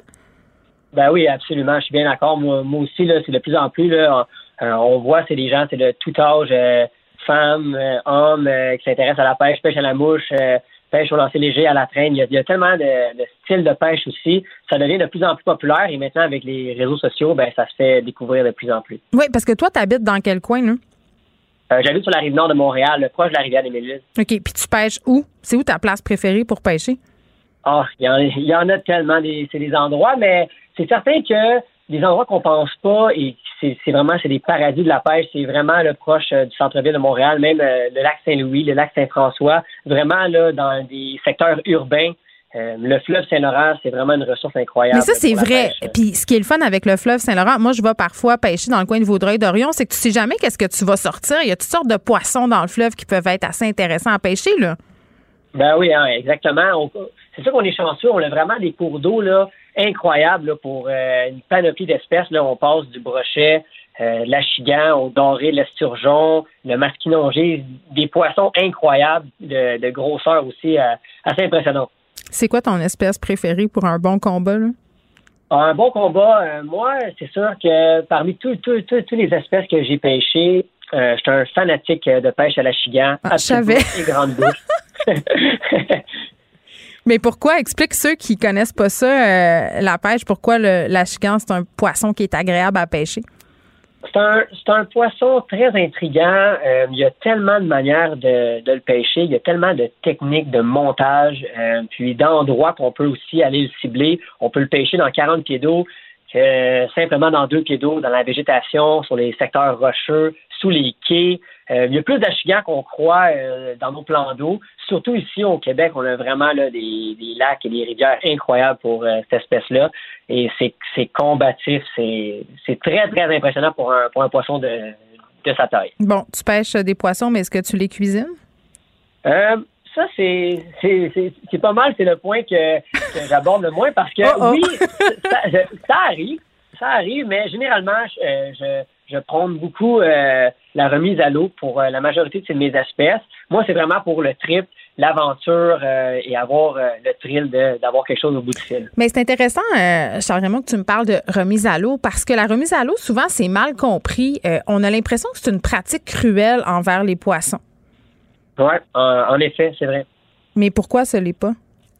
Bien, la remise à l'eau, pour avoir pêché des, de nombreux, nombreux poissons, euh, on voit que un plan d'eau en santé, c'est un plan d'eau que les poissons sont remis à l'eau ou la pêche, euh, les gens font attention en général. Remettre un poisson à l'eau, euh, ça ne veut pas dire qu'il va mourir. au contraire, j'ai déjà réussi à prendre des fois, deux fois, trois fois le même poisson dans les plans d'eau. Quand la remise à l'eau est bien faite, le, poisson, c'est simplement un combat, c'est un, un, choc, c'est quand même un stress pour lui. Mais le fait qu'il va retourner à l'eau, hmm. euh, après quelques heures, euh, il, va, il va retrouver euh, son esprit. Bon, là, on va parler du début de la saison de la pêche. Ça commence quand? Parce que c'est pas la même date partout au Québec, là. Non, non, non, exactement. Ben, le, Québec est divisé en plusieurs zones et généralement, la première espèce qui va être permise au Québec, espèce sportive, on va dire comme ça, ça va être mhm. la truite à partir de la fin avril. OK. Puis comment on se prépare là, pour débuter cette saison-là? Parce que est-ce que les préparatifs sont différents à cause de la pandémie? Euh, ben c'est sûr que euh, des fois, qu'est-ce qui va arriver en présentement dans les magasins, euh, l'équipement de pêche va partir très très vite avec la demande et les gens vont rester ici au Québec. C'est sûr qu'il faut s'y prendre. Il faut faire les recherches. Si on a des leurres en particulier, cannes, moulinets, des choses qu'on aime vraiment, l'idéal c'est aller vraiment faire ces, notre petit magasinage à ce temps-ci de l'année parce que dans quelques mois. Ouais. Parce que est-ce qu'il y a une parce que là en ce moment il y a la folie des vélos. Est-ce que tu dirais que les gens il y a un engouement pour la pêche, qu'il y a plus de gens que d'habitude, tu sens qu'ils ont un intérêt pour ce sport-là? Ah oui, 100 100 Je le vois, je le vois avec euh, l'interaction que j'ai avec les réseaux sociaux, avec les gens. Euh, je le vois, euh, je le vois partout avec les magasins, tout ça. Il y a beaucoup plus de, de personnes qui s'intéressent à la pêche, définitivement. Est-ce que tu penses que les voyages en pourvoirie, ça va être quelque chose qui va être possible cet été? Oui, euh, c'est sûr que les, les, pourvoiries devront respecter aussi les mesures sanitaires euh, à ce moment-là. Hmm. Mais généralement, là, même en, même présentement, les gens font les réservations dans les pourvoiries. Et qu'est-ce qui est le fun avec les pourvoiries, c'est qu'on peut vraiment euh, choisir l'espèce qu'on veut aller pêcher en, en fonction de l'endroit. Donc ça, c'est vraiment cool. Tous les pêcheurs ont leurs histoires de pêche. Charles Raymond, toi, c'est quoi ta meilleure histoire de pêche? Puis on va se laisser là-dessus. Ah boy. Mais des, des, des, des, histoires de pêche, j'en ai beaucoup, mais comme euh, comme euh, beaucoup de gens ont, euh, il y, a, y, a, une fois que je, je j'avais un combat avec un poisson pendant plusieurs, plusieurs minutes. Et encore aujourd'hui, j'ai jamais réussi à ramener le poisson. Je me demande toujours c'est quoi. Et c'est ça le c'est ça le mystère de la pêche. On veut toujours savoir, on veut toujours aller plus loin. On, on veut toujours aller dans, l'aventure. Et euh, c'est ça qui me continue euh, à driver, c'est dans la pêche. Oui, puis à chaque fois qu'on perd un poisson puis qu'on le voit pas, quand on le raconte, en tout cas moi, à chaque fois que je raconte à quelqu'un, euh, il est toujours de plus en plus gros. Tu sais, je dis, ah, j'ai perdu une truite de 3 livres, après ça, elle pesait 6 livres, puis après ça, c'était 10 livres. Donc, ça ben continue ben comme ça. En tant que pêcheur, il faut exagérer un peu. Ah oui, ça donne la couleur à nos histoires. Charles Raymond, merci, euh, qui est pêcheur et youtubeur de la chaîne Raymond versus Bass. Merci beaucoup de nous avoir parlé. Le, commentaire de Danny Saint-Pierre, un chef pas comme les autres. Danny! Hello! Est-ce que tu aimes pêcher? Euh, j'ai pas vraiment pêché souvent. Pour vrai? J'aimerais ça essayer. Il me semble que tu es le genre de gars qui, qui serait susceptible d'aimer ça. Ben, j'ai une patience limitée, mais je suis capable de me concentrer, donc les chances sont bonnes. J'ai surtout envie de cuisiner les poissons. Ben, tu sais, euh, c'est un peu un mythe, le fait qu'il faut être patient pour pêcher. Ben, c'est parce qu'il y a tellement d'affaires à faire. Ben, en tout cas, moi, je pêche à la mouche. Fait que c'est mhm. la pêche en rivière. Tu te déplaces, tu lances, tu changes de mouche. Tu sais, honnêtement, là, tu fais beaucoup de trucs, tu fais beaucoup de marches, tu fais beaucoup de repérage. Puis en plus de ça, ce qui est agréable, c'est que tu peux prendre des petites pauses contemplatives. Tu sais, quand, comme dans la, comme dans la rivière du sixième jour, tu peux penser à tes vieux péchés. Tu penses à tes. moi, j'aimais ça dire vieux péché, là. Comme, hey, vieux péché. Ah, comme une expression. Oui. J'adore ça. Et Vera. Tu sais qu'une de mes plus belles euh, histoires euh, de pêche, ça inclut de la cuisine. J'étais euh, à la pêche au saumon mm-hmm. avec un ami et j'avais mon permis de grill, les petits saumons qu'on peut manger parce que le saumon, majoritairement, c'est de la remise à l'eau. Puis on s'était fait un tartare de saumon sur le bord de la rivière avec un petit grill qu'on avait pêché. C'était extraordinaire. Il était 100 fois plus bon parce qu'il était consommé euh, là.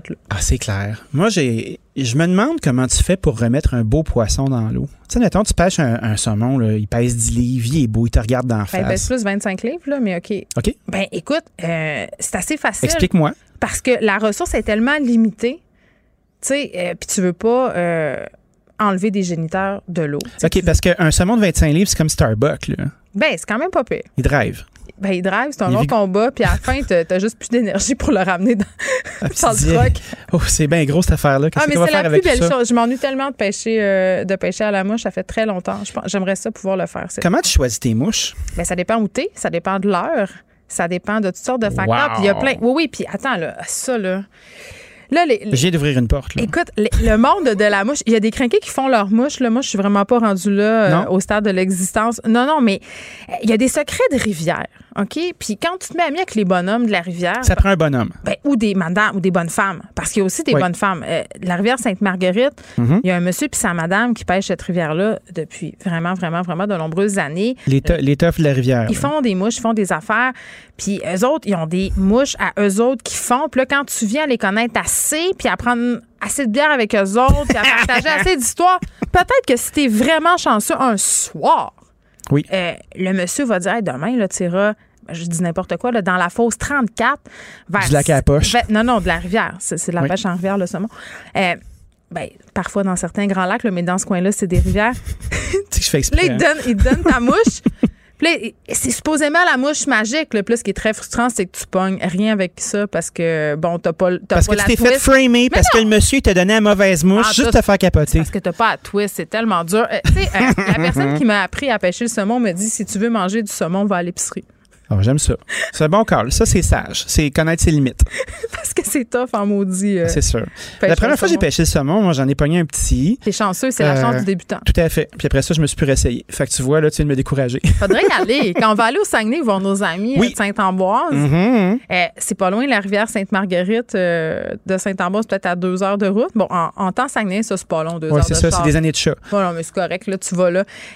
Dans le milieu euh, de la rivière, il y a une espèce de petit endroit où il n'y a pas d'électricité rien, tu peux louer des chalets. Hmm. Puis c'est extraordinaire. C'est comme si tu étais en dehors du monde. Il y, a, toi, le saumon et tes amis. C'est le plus beau périple. Est-ce que c'était des pêches gardées? Parce que, tu sais, dans le coin ben d'Amqui, souvent, c'était des rivières les riches, qui étaient les, riches de les anglophones, ben le monde qui vivait à Riverbend. Même encore, dans les gros pôles de la rivière Sainte-Marguerite, mm-hmm. ce sont des pôles privés, puis ne va pas pêcher là qui veut.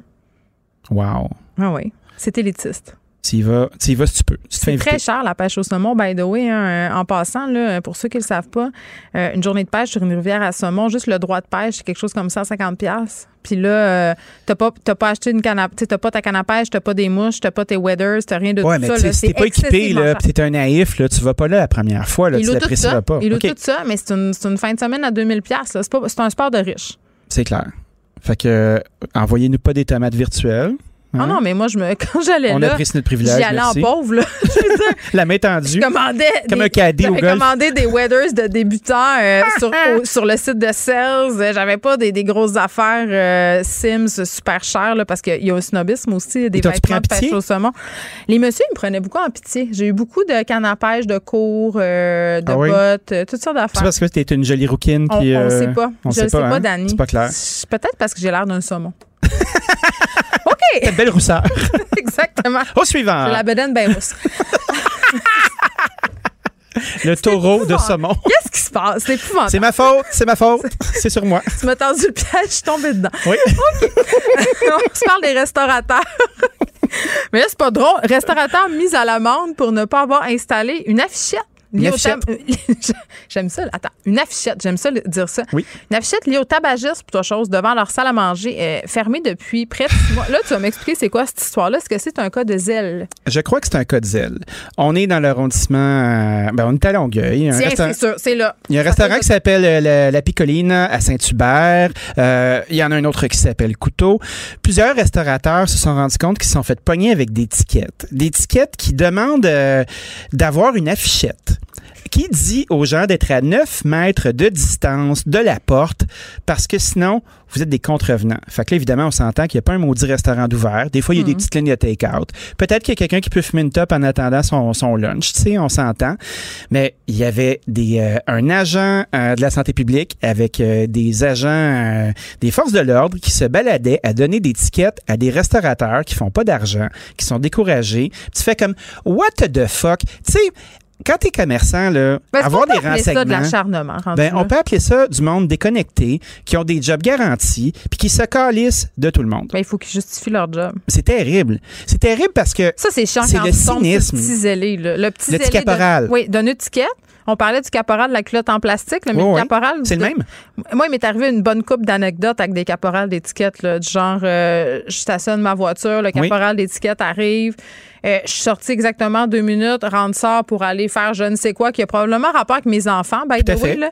Et là, je sors et je, lui- je dis, mais là, monsieur, tu sais, je me suis mise sur les quatre flashers. Puis là, il me fait, c'est pas une excuse, puis l'étiquette est déjà en train d'être imprimée. Ah ouais, c'est beau classique, ça. Fait que c'est ça. Qu'est-ce que Ça se magazine des tapes en arrière de la tête, ce monde-là. euh, hey, sois pas, dis pas, c'est de la violence. Ah, ben, je sais pas, moi, des fois, ça me rend violent, des, cette zèle des tapes symboliques. Ah ouais, c'est ça, comme de la tape au On leur sucre. en donne, là. Une bonne tape au sucre.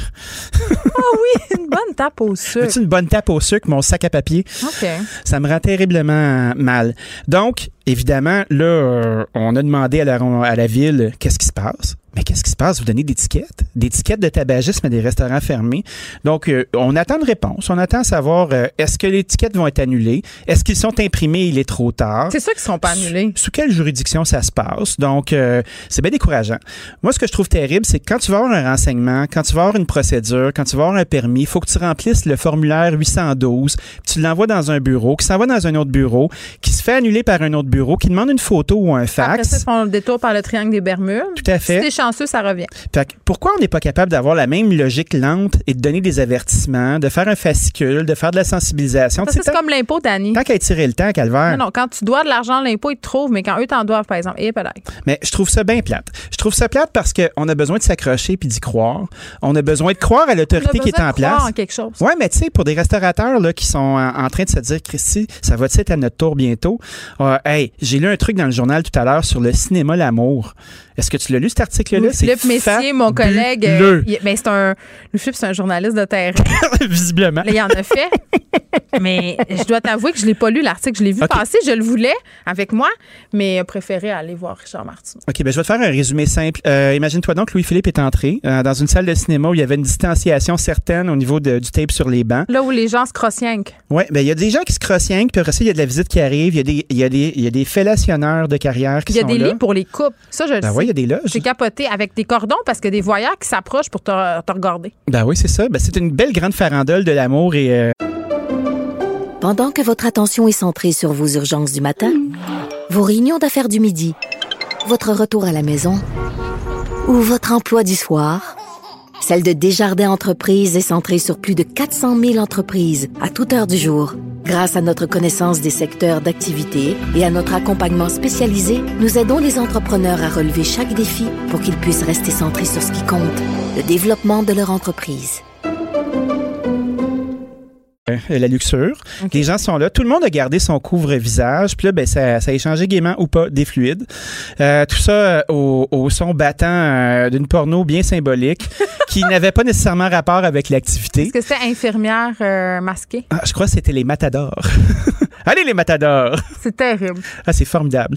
Quand tu regardes ça, tu fais OK, bon, les restaurants sont fermés maintenant. Fait que là, tu peux aller faire un beau tour de, de crossettes de groupe, puis euh, d'aller d'aller toucher aux voisins. Tu peux aller crosser en cœur. Non, ouais, crosser en cœur, constamment, constamment là, la, consentant dans la crossette. La genre a dû, euh, ça a dû augmenter. Là. Ah, ben oui, ça, c'est Jean-Michel Jarre des genres, là, rendu là. Donc, ben moi j'ai envie de dire s'il vous plaît aidez-nous à pas devenir cynique puis à continuer à croire au règlement. C'est difficile. C'est difficile. C'est difficile en vieux péché. Donc là ça grogne, c'est un autre, euh, une autre bonne rasade de liquide dans le verre déjà plein qui te coule ses doigts. Un verre de belle puis tiens boiler. Ouais. Dis merci. Dis merci, hein? On va, on va se réinventer encore. On va se réinventer d'étiquettes. C'est quand tu vas rouvert. On ouais, sait tu vas rouvert. Hey, moi, je fais des fautes avec ça. Hein?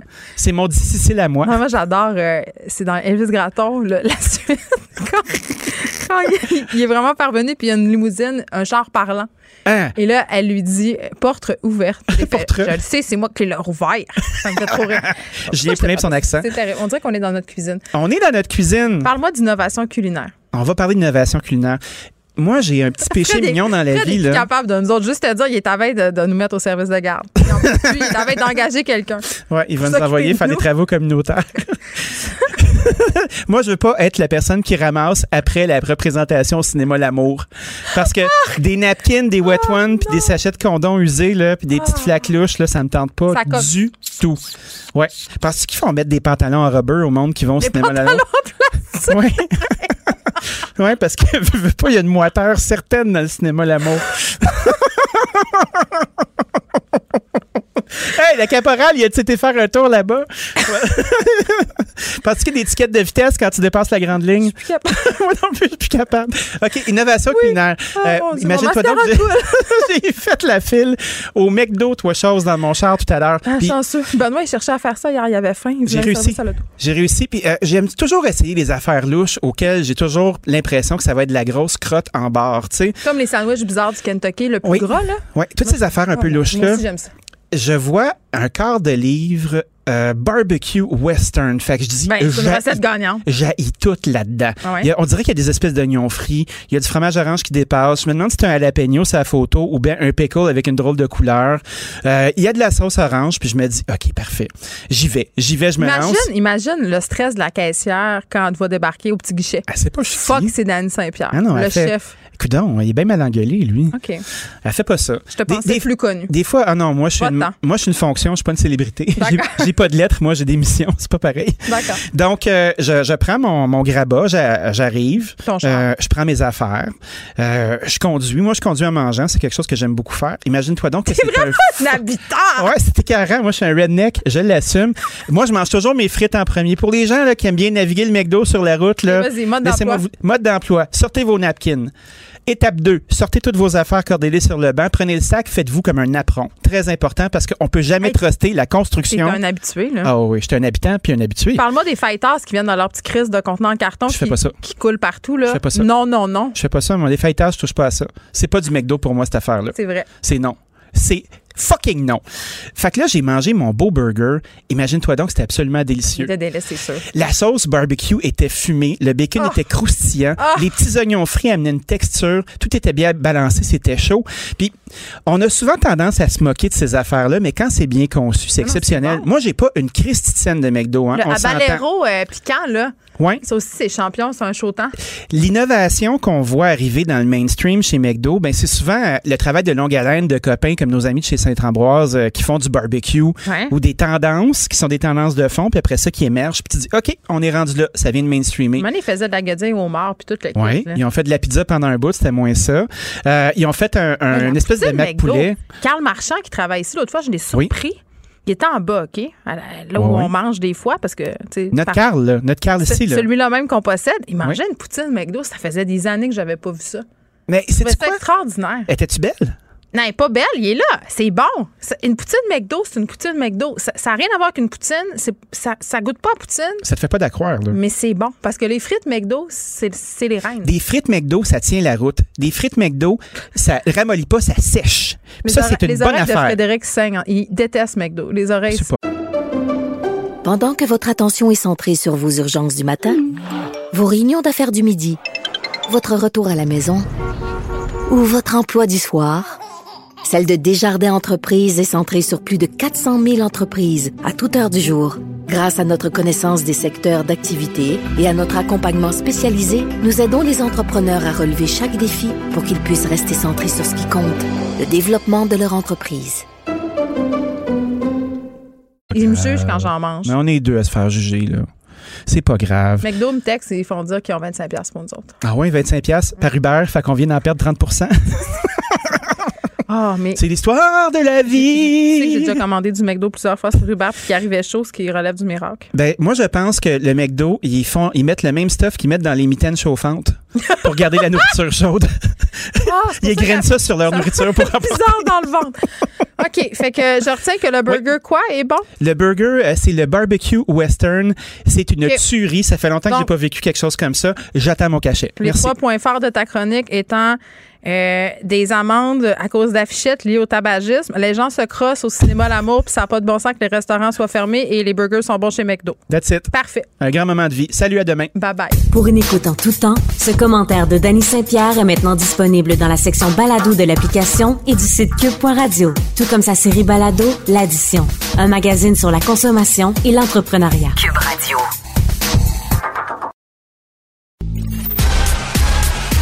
Geneviève Peterson. La déesse de l'information. Vous écoutez Geneviève Peterson. Cube Radio. On est avec Martine Delvaux. Martine, salut.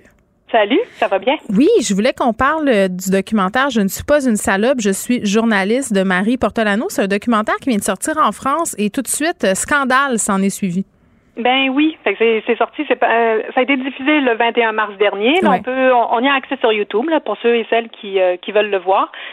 Donc, Marie Portolano, c'est une journaliste sportive et euh, elle, se, elle s'intéresse à la question du sexisme et du harcèlement, euh, etc., dans le milieu du journalisme sportif. Et donc, elle a interviewé une série de, de journalistes, une dizaine euh, d'entre elles, qui travaillent dans ce milieu-là depuis les années 70 jusqu'à aujourd'hui. Donc, certaines sont là depuis une trentaine d'années, d'autres euh, plus récemment. Mm. Et il y en a aussi qui ont abandonné, évidemment. Et ça, a- ça a fait scandale. Bon, ça suit une tribune, euh, une des dénonciations qui ont eu lieu il y a un an exactement euh, par euh, Clémentine Sarlat, qui elle-même à l'époque était journaliste sportive. Elle a quitté depuis. Mhm. Euh, et quand elle était pigiste, elle s'est dit, moi, j'ai le, j'ai la, la possibilité de dénoncer le climat dans lequel on travaille. Donc, elle était avec France Télévisions. Oui. À la suite de sa dénonciation, il y a des euh, d'autres journalistes sportifs qui ont été qui ont donné leur appui, donc qui ont publié une tribune. Et celle qui était à la tête de France Télévisions a appelé Clémentine Sarlat et a dit je vous crois. Et après il y a eu une enquête et il y a des têtes qui sont tombées. Donc on comprend que Marie Portolano repart de ça, puis fait son documentaire. Elle annonce aussi qu'elle veut en faire d'autres. Elle veut lever le voile sur différents milieux, donc ce que moi j'appellerais des boys clubs, donc des milieux qui sont pas très favorables à la place euh, qui occupent, enfin, qui sont pas très favorables aux femmes, hein, qui sont pas, les femmes sont pas bienvenues dans ces milieux-là. Et le journalisme sportif, on sait très bien que c'est, c'est malheureusement un de, un de ces milieux. Donc, elle fait des interviews avec des présentatrices. euh, Exact. euh, Elles puis- sont devant la, des femmes qui se retrouvent devant la caméra. hein. C'est bien important. Là, c'est pas celles qui sont derrière, c'est pas les recherchistes, c'est pas celles qu'on voit pas, c'est celles qui sont devant la caméra euh, et qui occupent une place sur les plateaux de télé, par exemple, ou qui- qu'on voit sur le terrain de football, qu'on voit euh, euh, dans les bancs, là, bon, tout ça. Mhm. Puis qu'est-ce qu'ils nous- qu'est-ce qu'elles nous disent, ces femmes-là? Qu'est-ce qu'on apprend? Ben, elles, elles confirment évidemment que qu'elles sont pas bienvenues. Euh, elles disent toutes qu'elles ont souffert et qu'elles continuent Ouais. à souffrir du syndrome de l'imposteur ou de l'impostrice. Euh, elles disent qu'elles se font dire qu'elles sont là parce qu'elles remplissent un quota. Elles font dire qu'elles sont là parce qu'elles sont une fille, euh, tout simplement, mais qu'elles sont pas vraiment compétentes. Elles Mhm. font dire tout le temps qu'elles ont couché avec quelqu'un pour se rendre là. Donc leur euh, leur compétence est sans arrêt remise en question, puis elles intègrent ça. C'est ça qui est terrible. Elles disent on, on arrive, c'est très difficile de, de ne pas intégrer ce doute là. Elles dénoncent aussi le fait qu'elles sont comme des potiches, c'est-à-dire que littéralement elles sont comme une plante.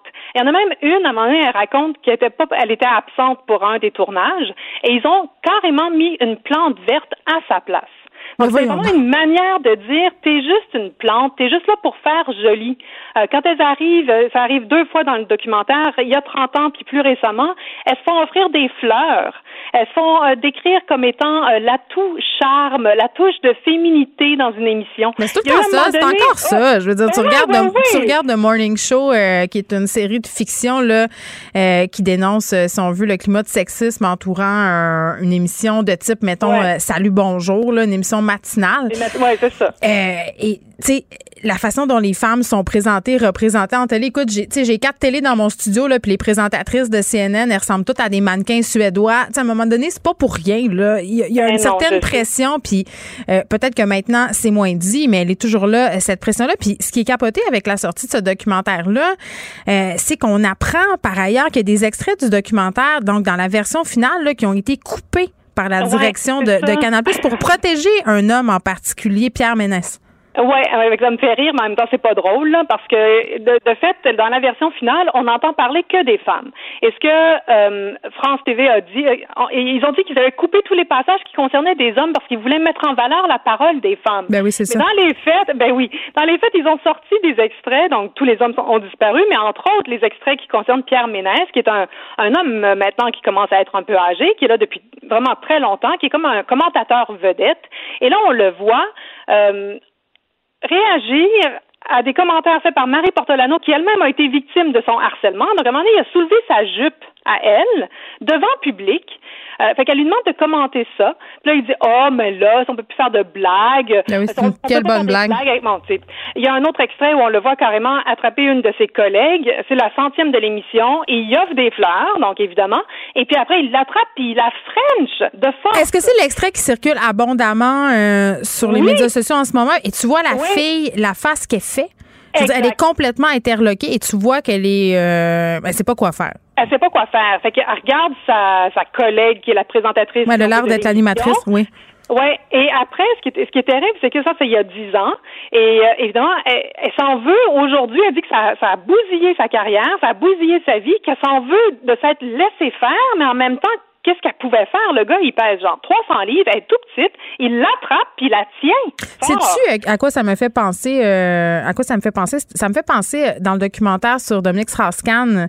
Euh, à un moment donné, il y a une jeune femme, bon, qui est une jeune journaliste. Dominique Strauss-Kahn prétexte vouloir lui accorder une entrevue, il l'amène dans un appartement, il l'agresse.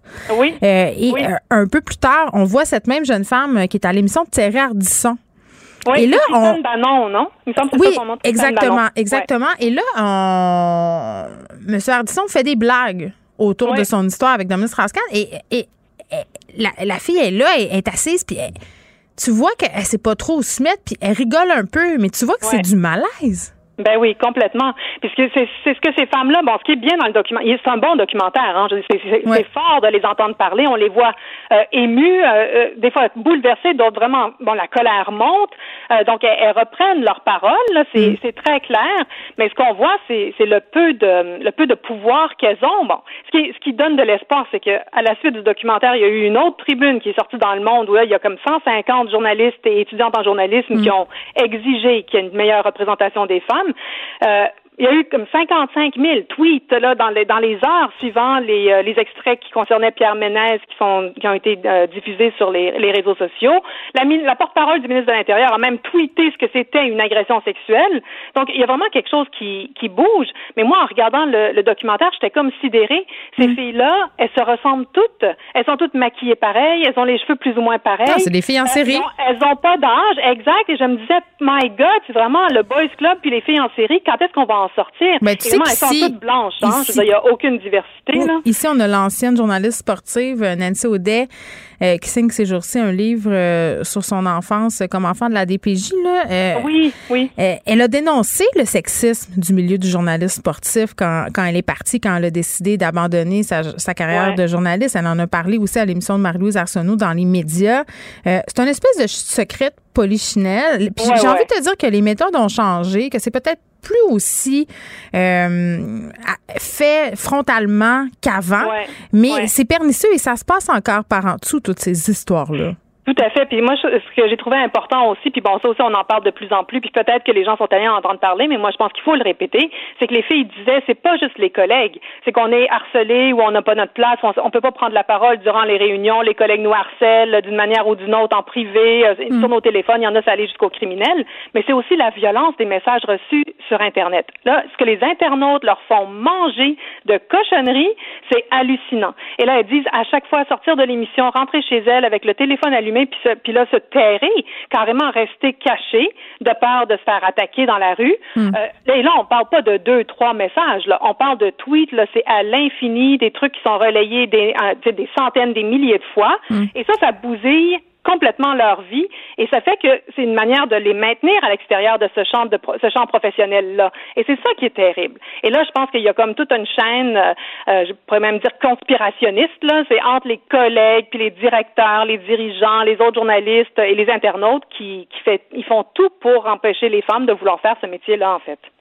Ben oui puis tu sais euh, tu parlais de cette fille du fait que ça avait gâché sa vie Là, euh, la vie de cet homme-là, là, ce sombre personnage-là, euh, Pierre Ménès, qu'est-ce qui va arriver? Parce que lui, il se dédouane un peu partout en disant, écoutez, euh, si on peut plus... comment, il, comment il a dit ça? C'était quelque chose ben, comme ça, on peut plus rembarrer. On peut plus chambrer les madames. C'est ça, on peut plus chambrer les madames. Il me fait vraiment penser à un personnage Jean Dieu. puis il est comme fier de lui. il dit, moi, je suis un personnage, je suis un rebelle, je suis comme ça avec tout le monde. Puis là, à un moment donné, ben, il sent qu'il est dans l'eau chaude, fait qu'il fait marche arrière. Après ça, il dit, ben oui, mais au fond, c'est arrivé il y a 10 ans, c'est avant la vague MeToo. Euh, MeToo, ça nous, c'est, ça qui a fait qu'elle a changé elle-même d'idée. C'est qu'au fond, ça la dérangeait pas il y a 10 ans, mais maintenant, ça la dérange parce qu'il y a eu MeToo. évidemment, on peut plus rien dire, on peut plus rien faire. Je sais pas ce qui va se passer. Je sais pas dans quelle mesure il va, il va devoir euh, quitter euh, son, son, poste, mais là, dans ce cas-là, est-ce que les fans vont se rebeller? Enfin, mais regarde ce qui s'est passé en Angleterre euh, avec cet animateur. Il a fallu que ses collègues se révoltent en direct pour que ça se passe. Exactement comme dans la série euh, euh, The Morning Show, que je vous invite vraiment beaucoup à aller écouter. C'est une série. C'est ça, qui a, ça qui a influencé Clémentine Sarlat à, à dénoncer. Fait que c'est quand même pas rien. Moi, j'ai adoré cette série. Je l'ai vue au moins deux fois. Oui, vraiment. C'est disponible sur Apple TV Plus. On est désolé. On est désolé que ça soit pas en français. Martine Delvaux, merci. Merci à toi. Joignez-vous à la discussion. Appelez ou textez le 187 Cube Radio 1877 827 2346. Hello. Vincent Dessureau est là. Salut. Écoute, euh, quand même, une nouvelle majeure euh, dans l'affaire euh, Mamadi Farah Camara. La police de Montréal croit avoir identifié le vrai tireur. Oui, un développement quand même majeur dans cette histoire-là. Dans une journée, il faut dire, où l'actualité est, vraiment importante et se, et se bouscule. À 16h30 tantôt, on aura un point de presse du chef de police de Montréal sur ces développements majeurs, sur le fait que les autorités maintenant croient avoir identifié le véritable auteur de ce crime qui date du 28 janvier dernier, on se souvient, dans Parc Extension, là, un policier a fait violente agression contre un policier. On avait ensuite arrêté euh, Mamadi Farah Camara, un chargé de laboratoire étudiant en Polytechnique, euh, qui avait, en fait, qui, n'était pas du tout l'auteur de ce crime, du tout, s'est retrouvé là bien malgré lui, euh, de sorte que ça avait, bon, on se souvient, fait jaser partout à travers le Québec. Alors là, on se serait pas trompé. On parle d'un jeune homme donc de 21 ans, sans adresse connue. Alors bref, on le recherche. Là, on parle d'un homme qui sera accusé de qui est accusé de voie de fait euh, grave, euh, d'avoir désarmé le policier, d'avoir tenté de le tuer avec l'arme, d'avoir déchargé l'arme à feu par la suite, et aussi de vol de voiture, parce qu'il aurait fait quelques jours plus tôt. On comprend que c'est, on nous l'expliquera probablement ce lien là à travers des enquêtes. On a été capable de remonter à ce suspect-là, euh, accusé d'avoir volé deux voitures quelques jours plus, jours plus tôt, plus tôt là. une Hyundai Elantra, un Hyundai CRV noir.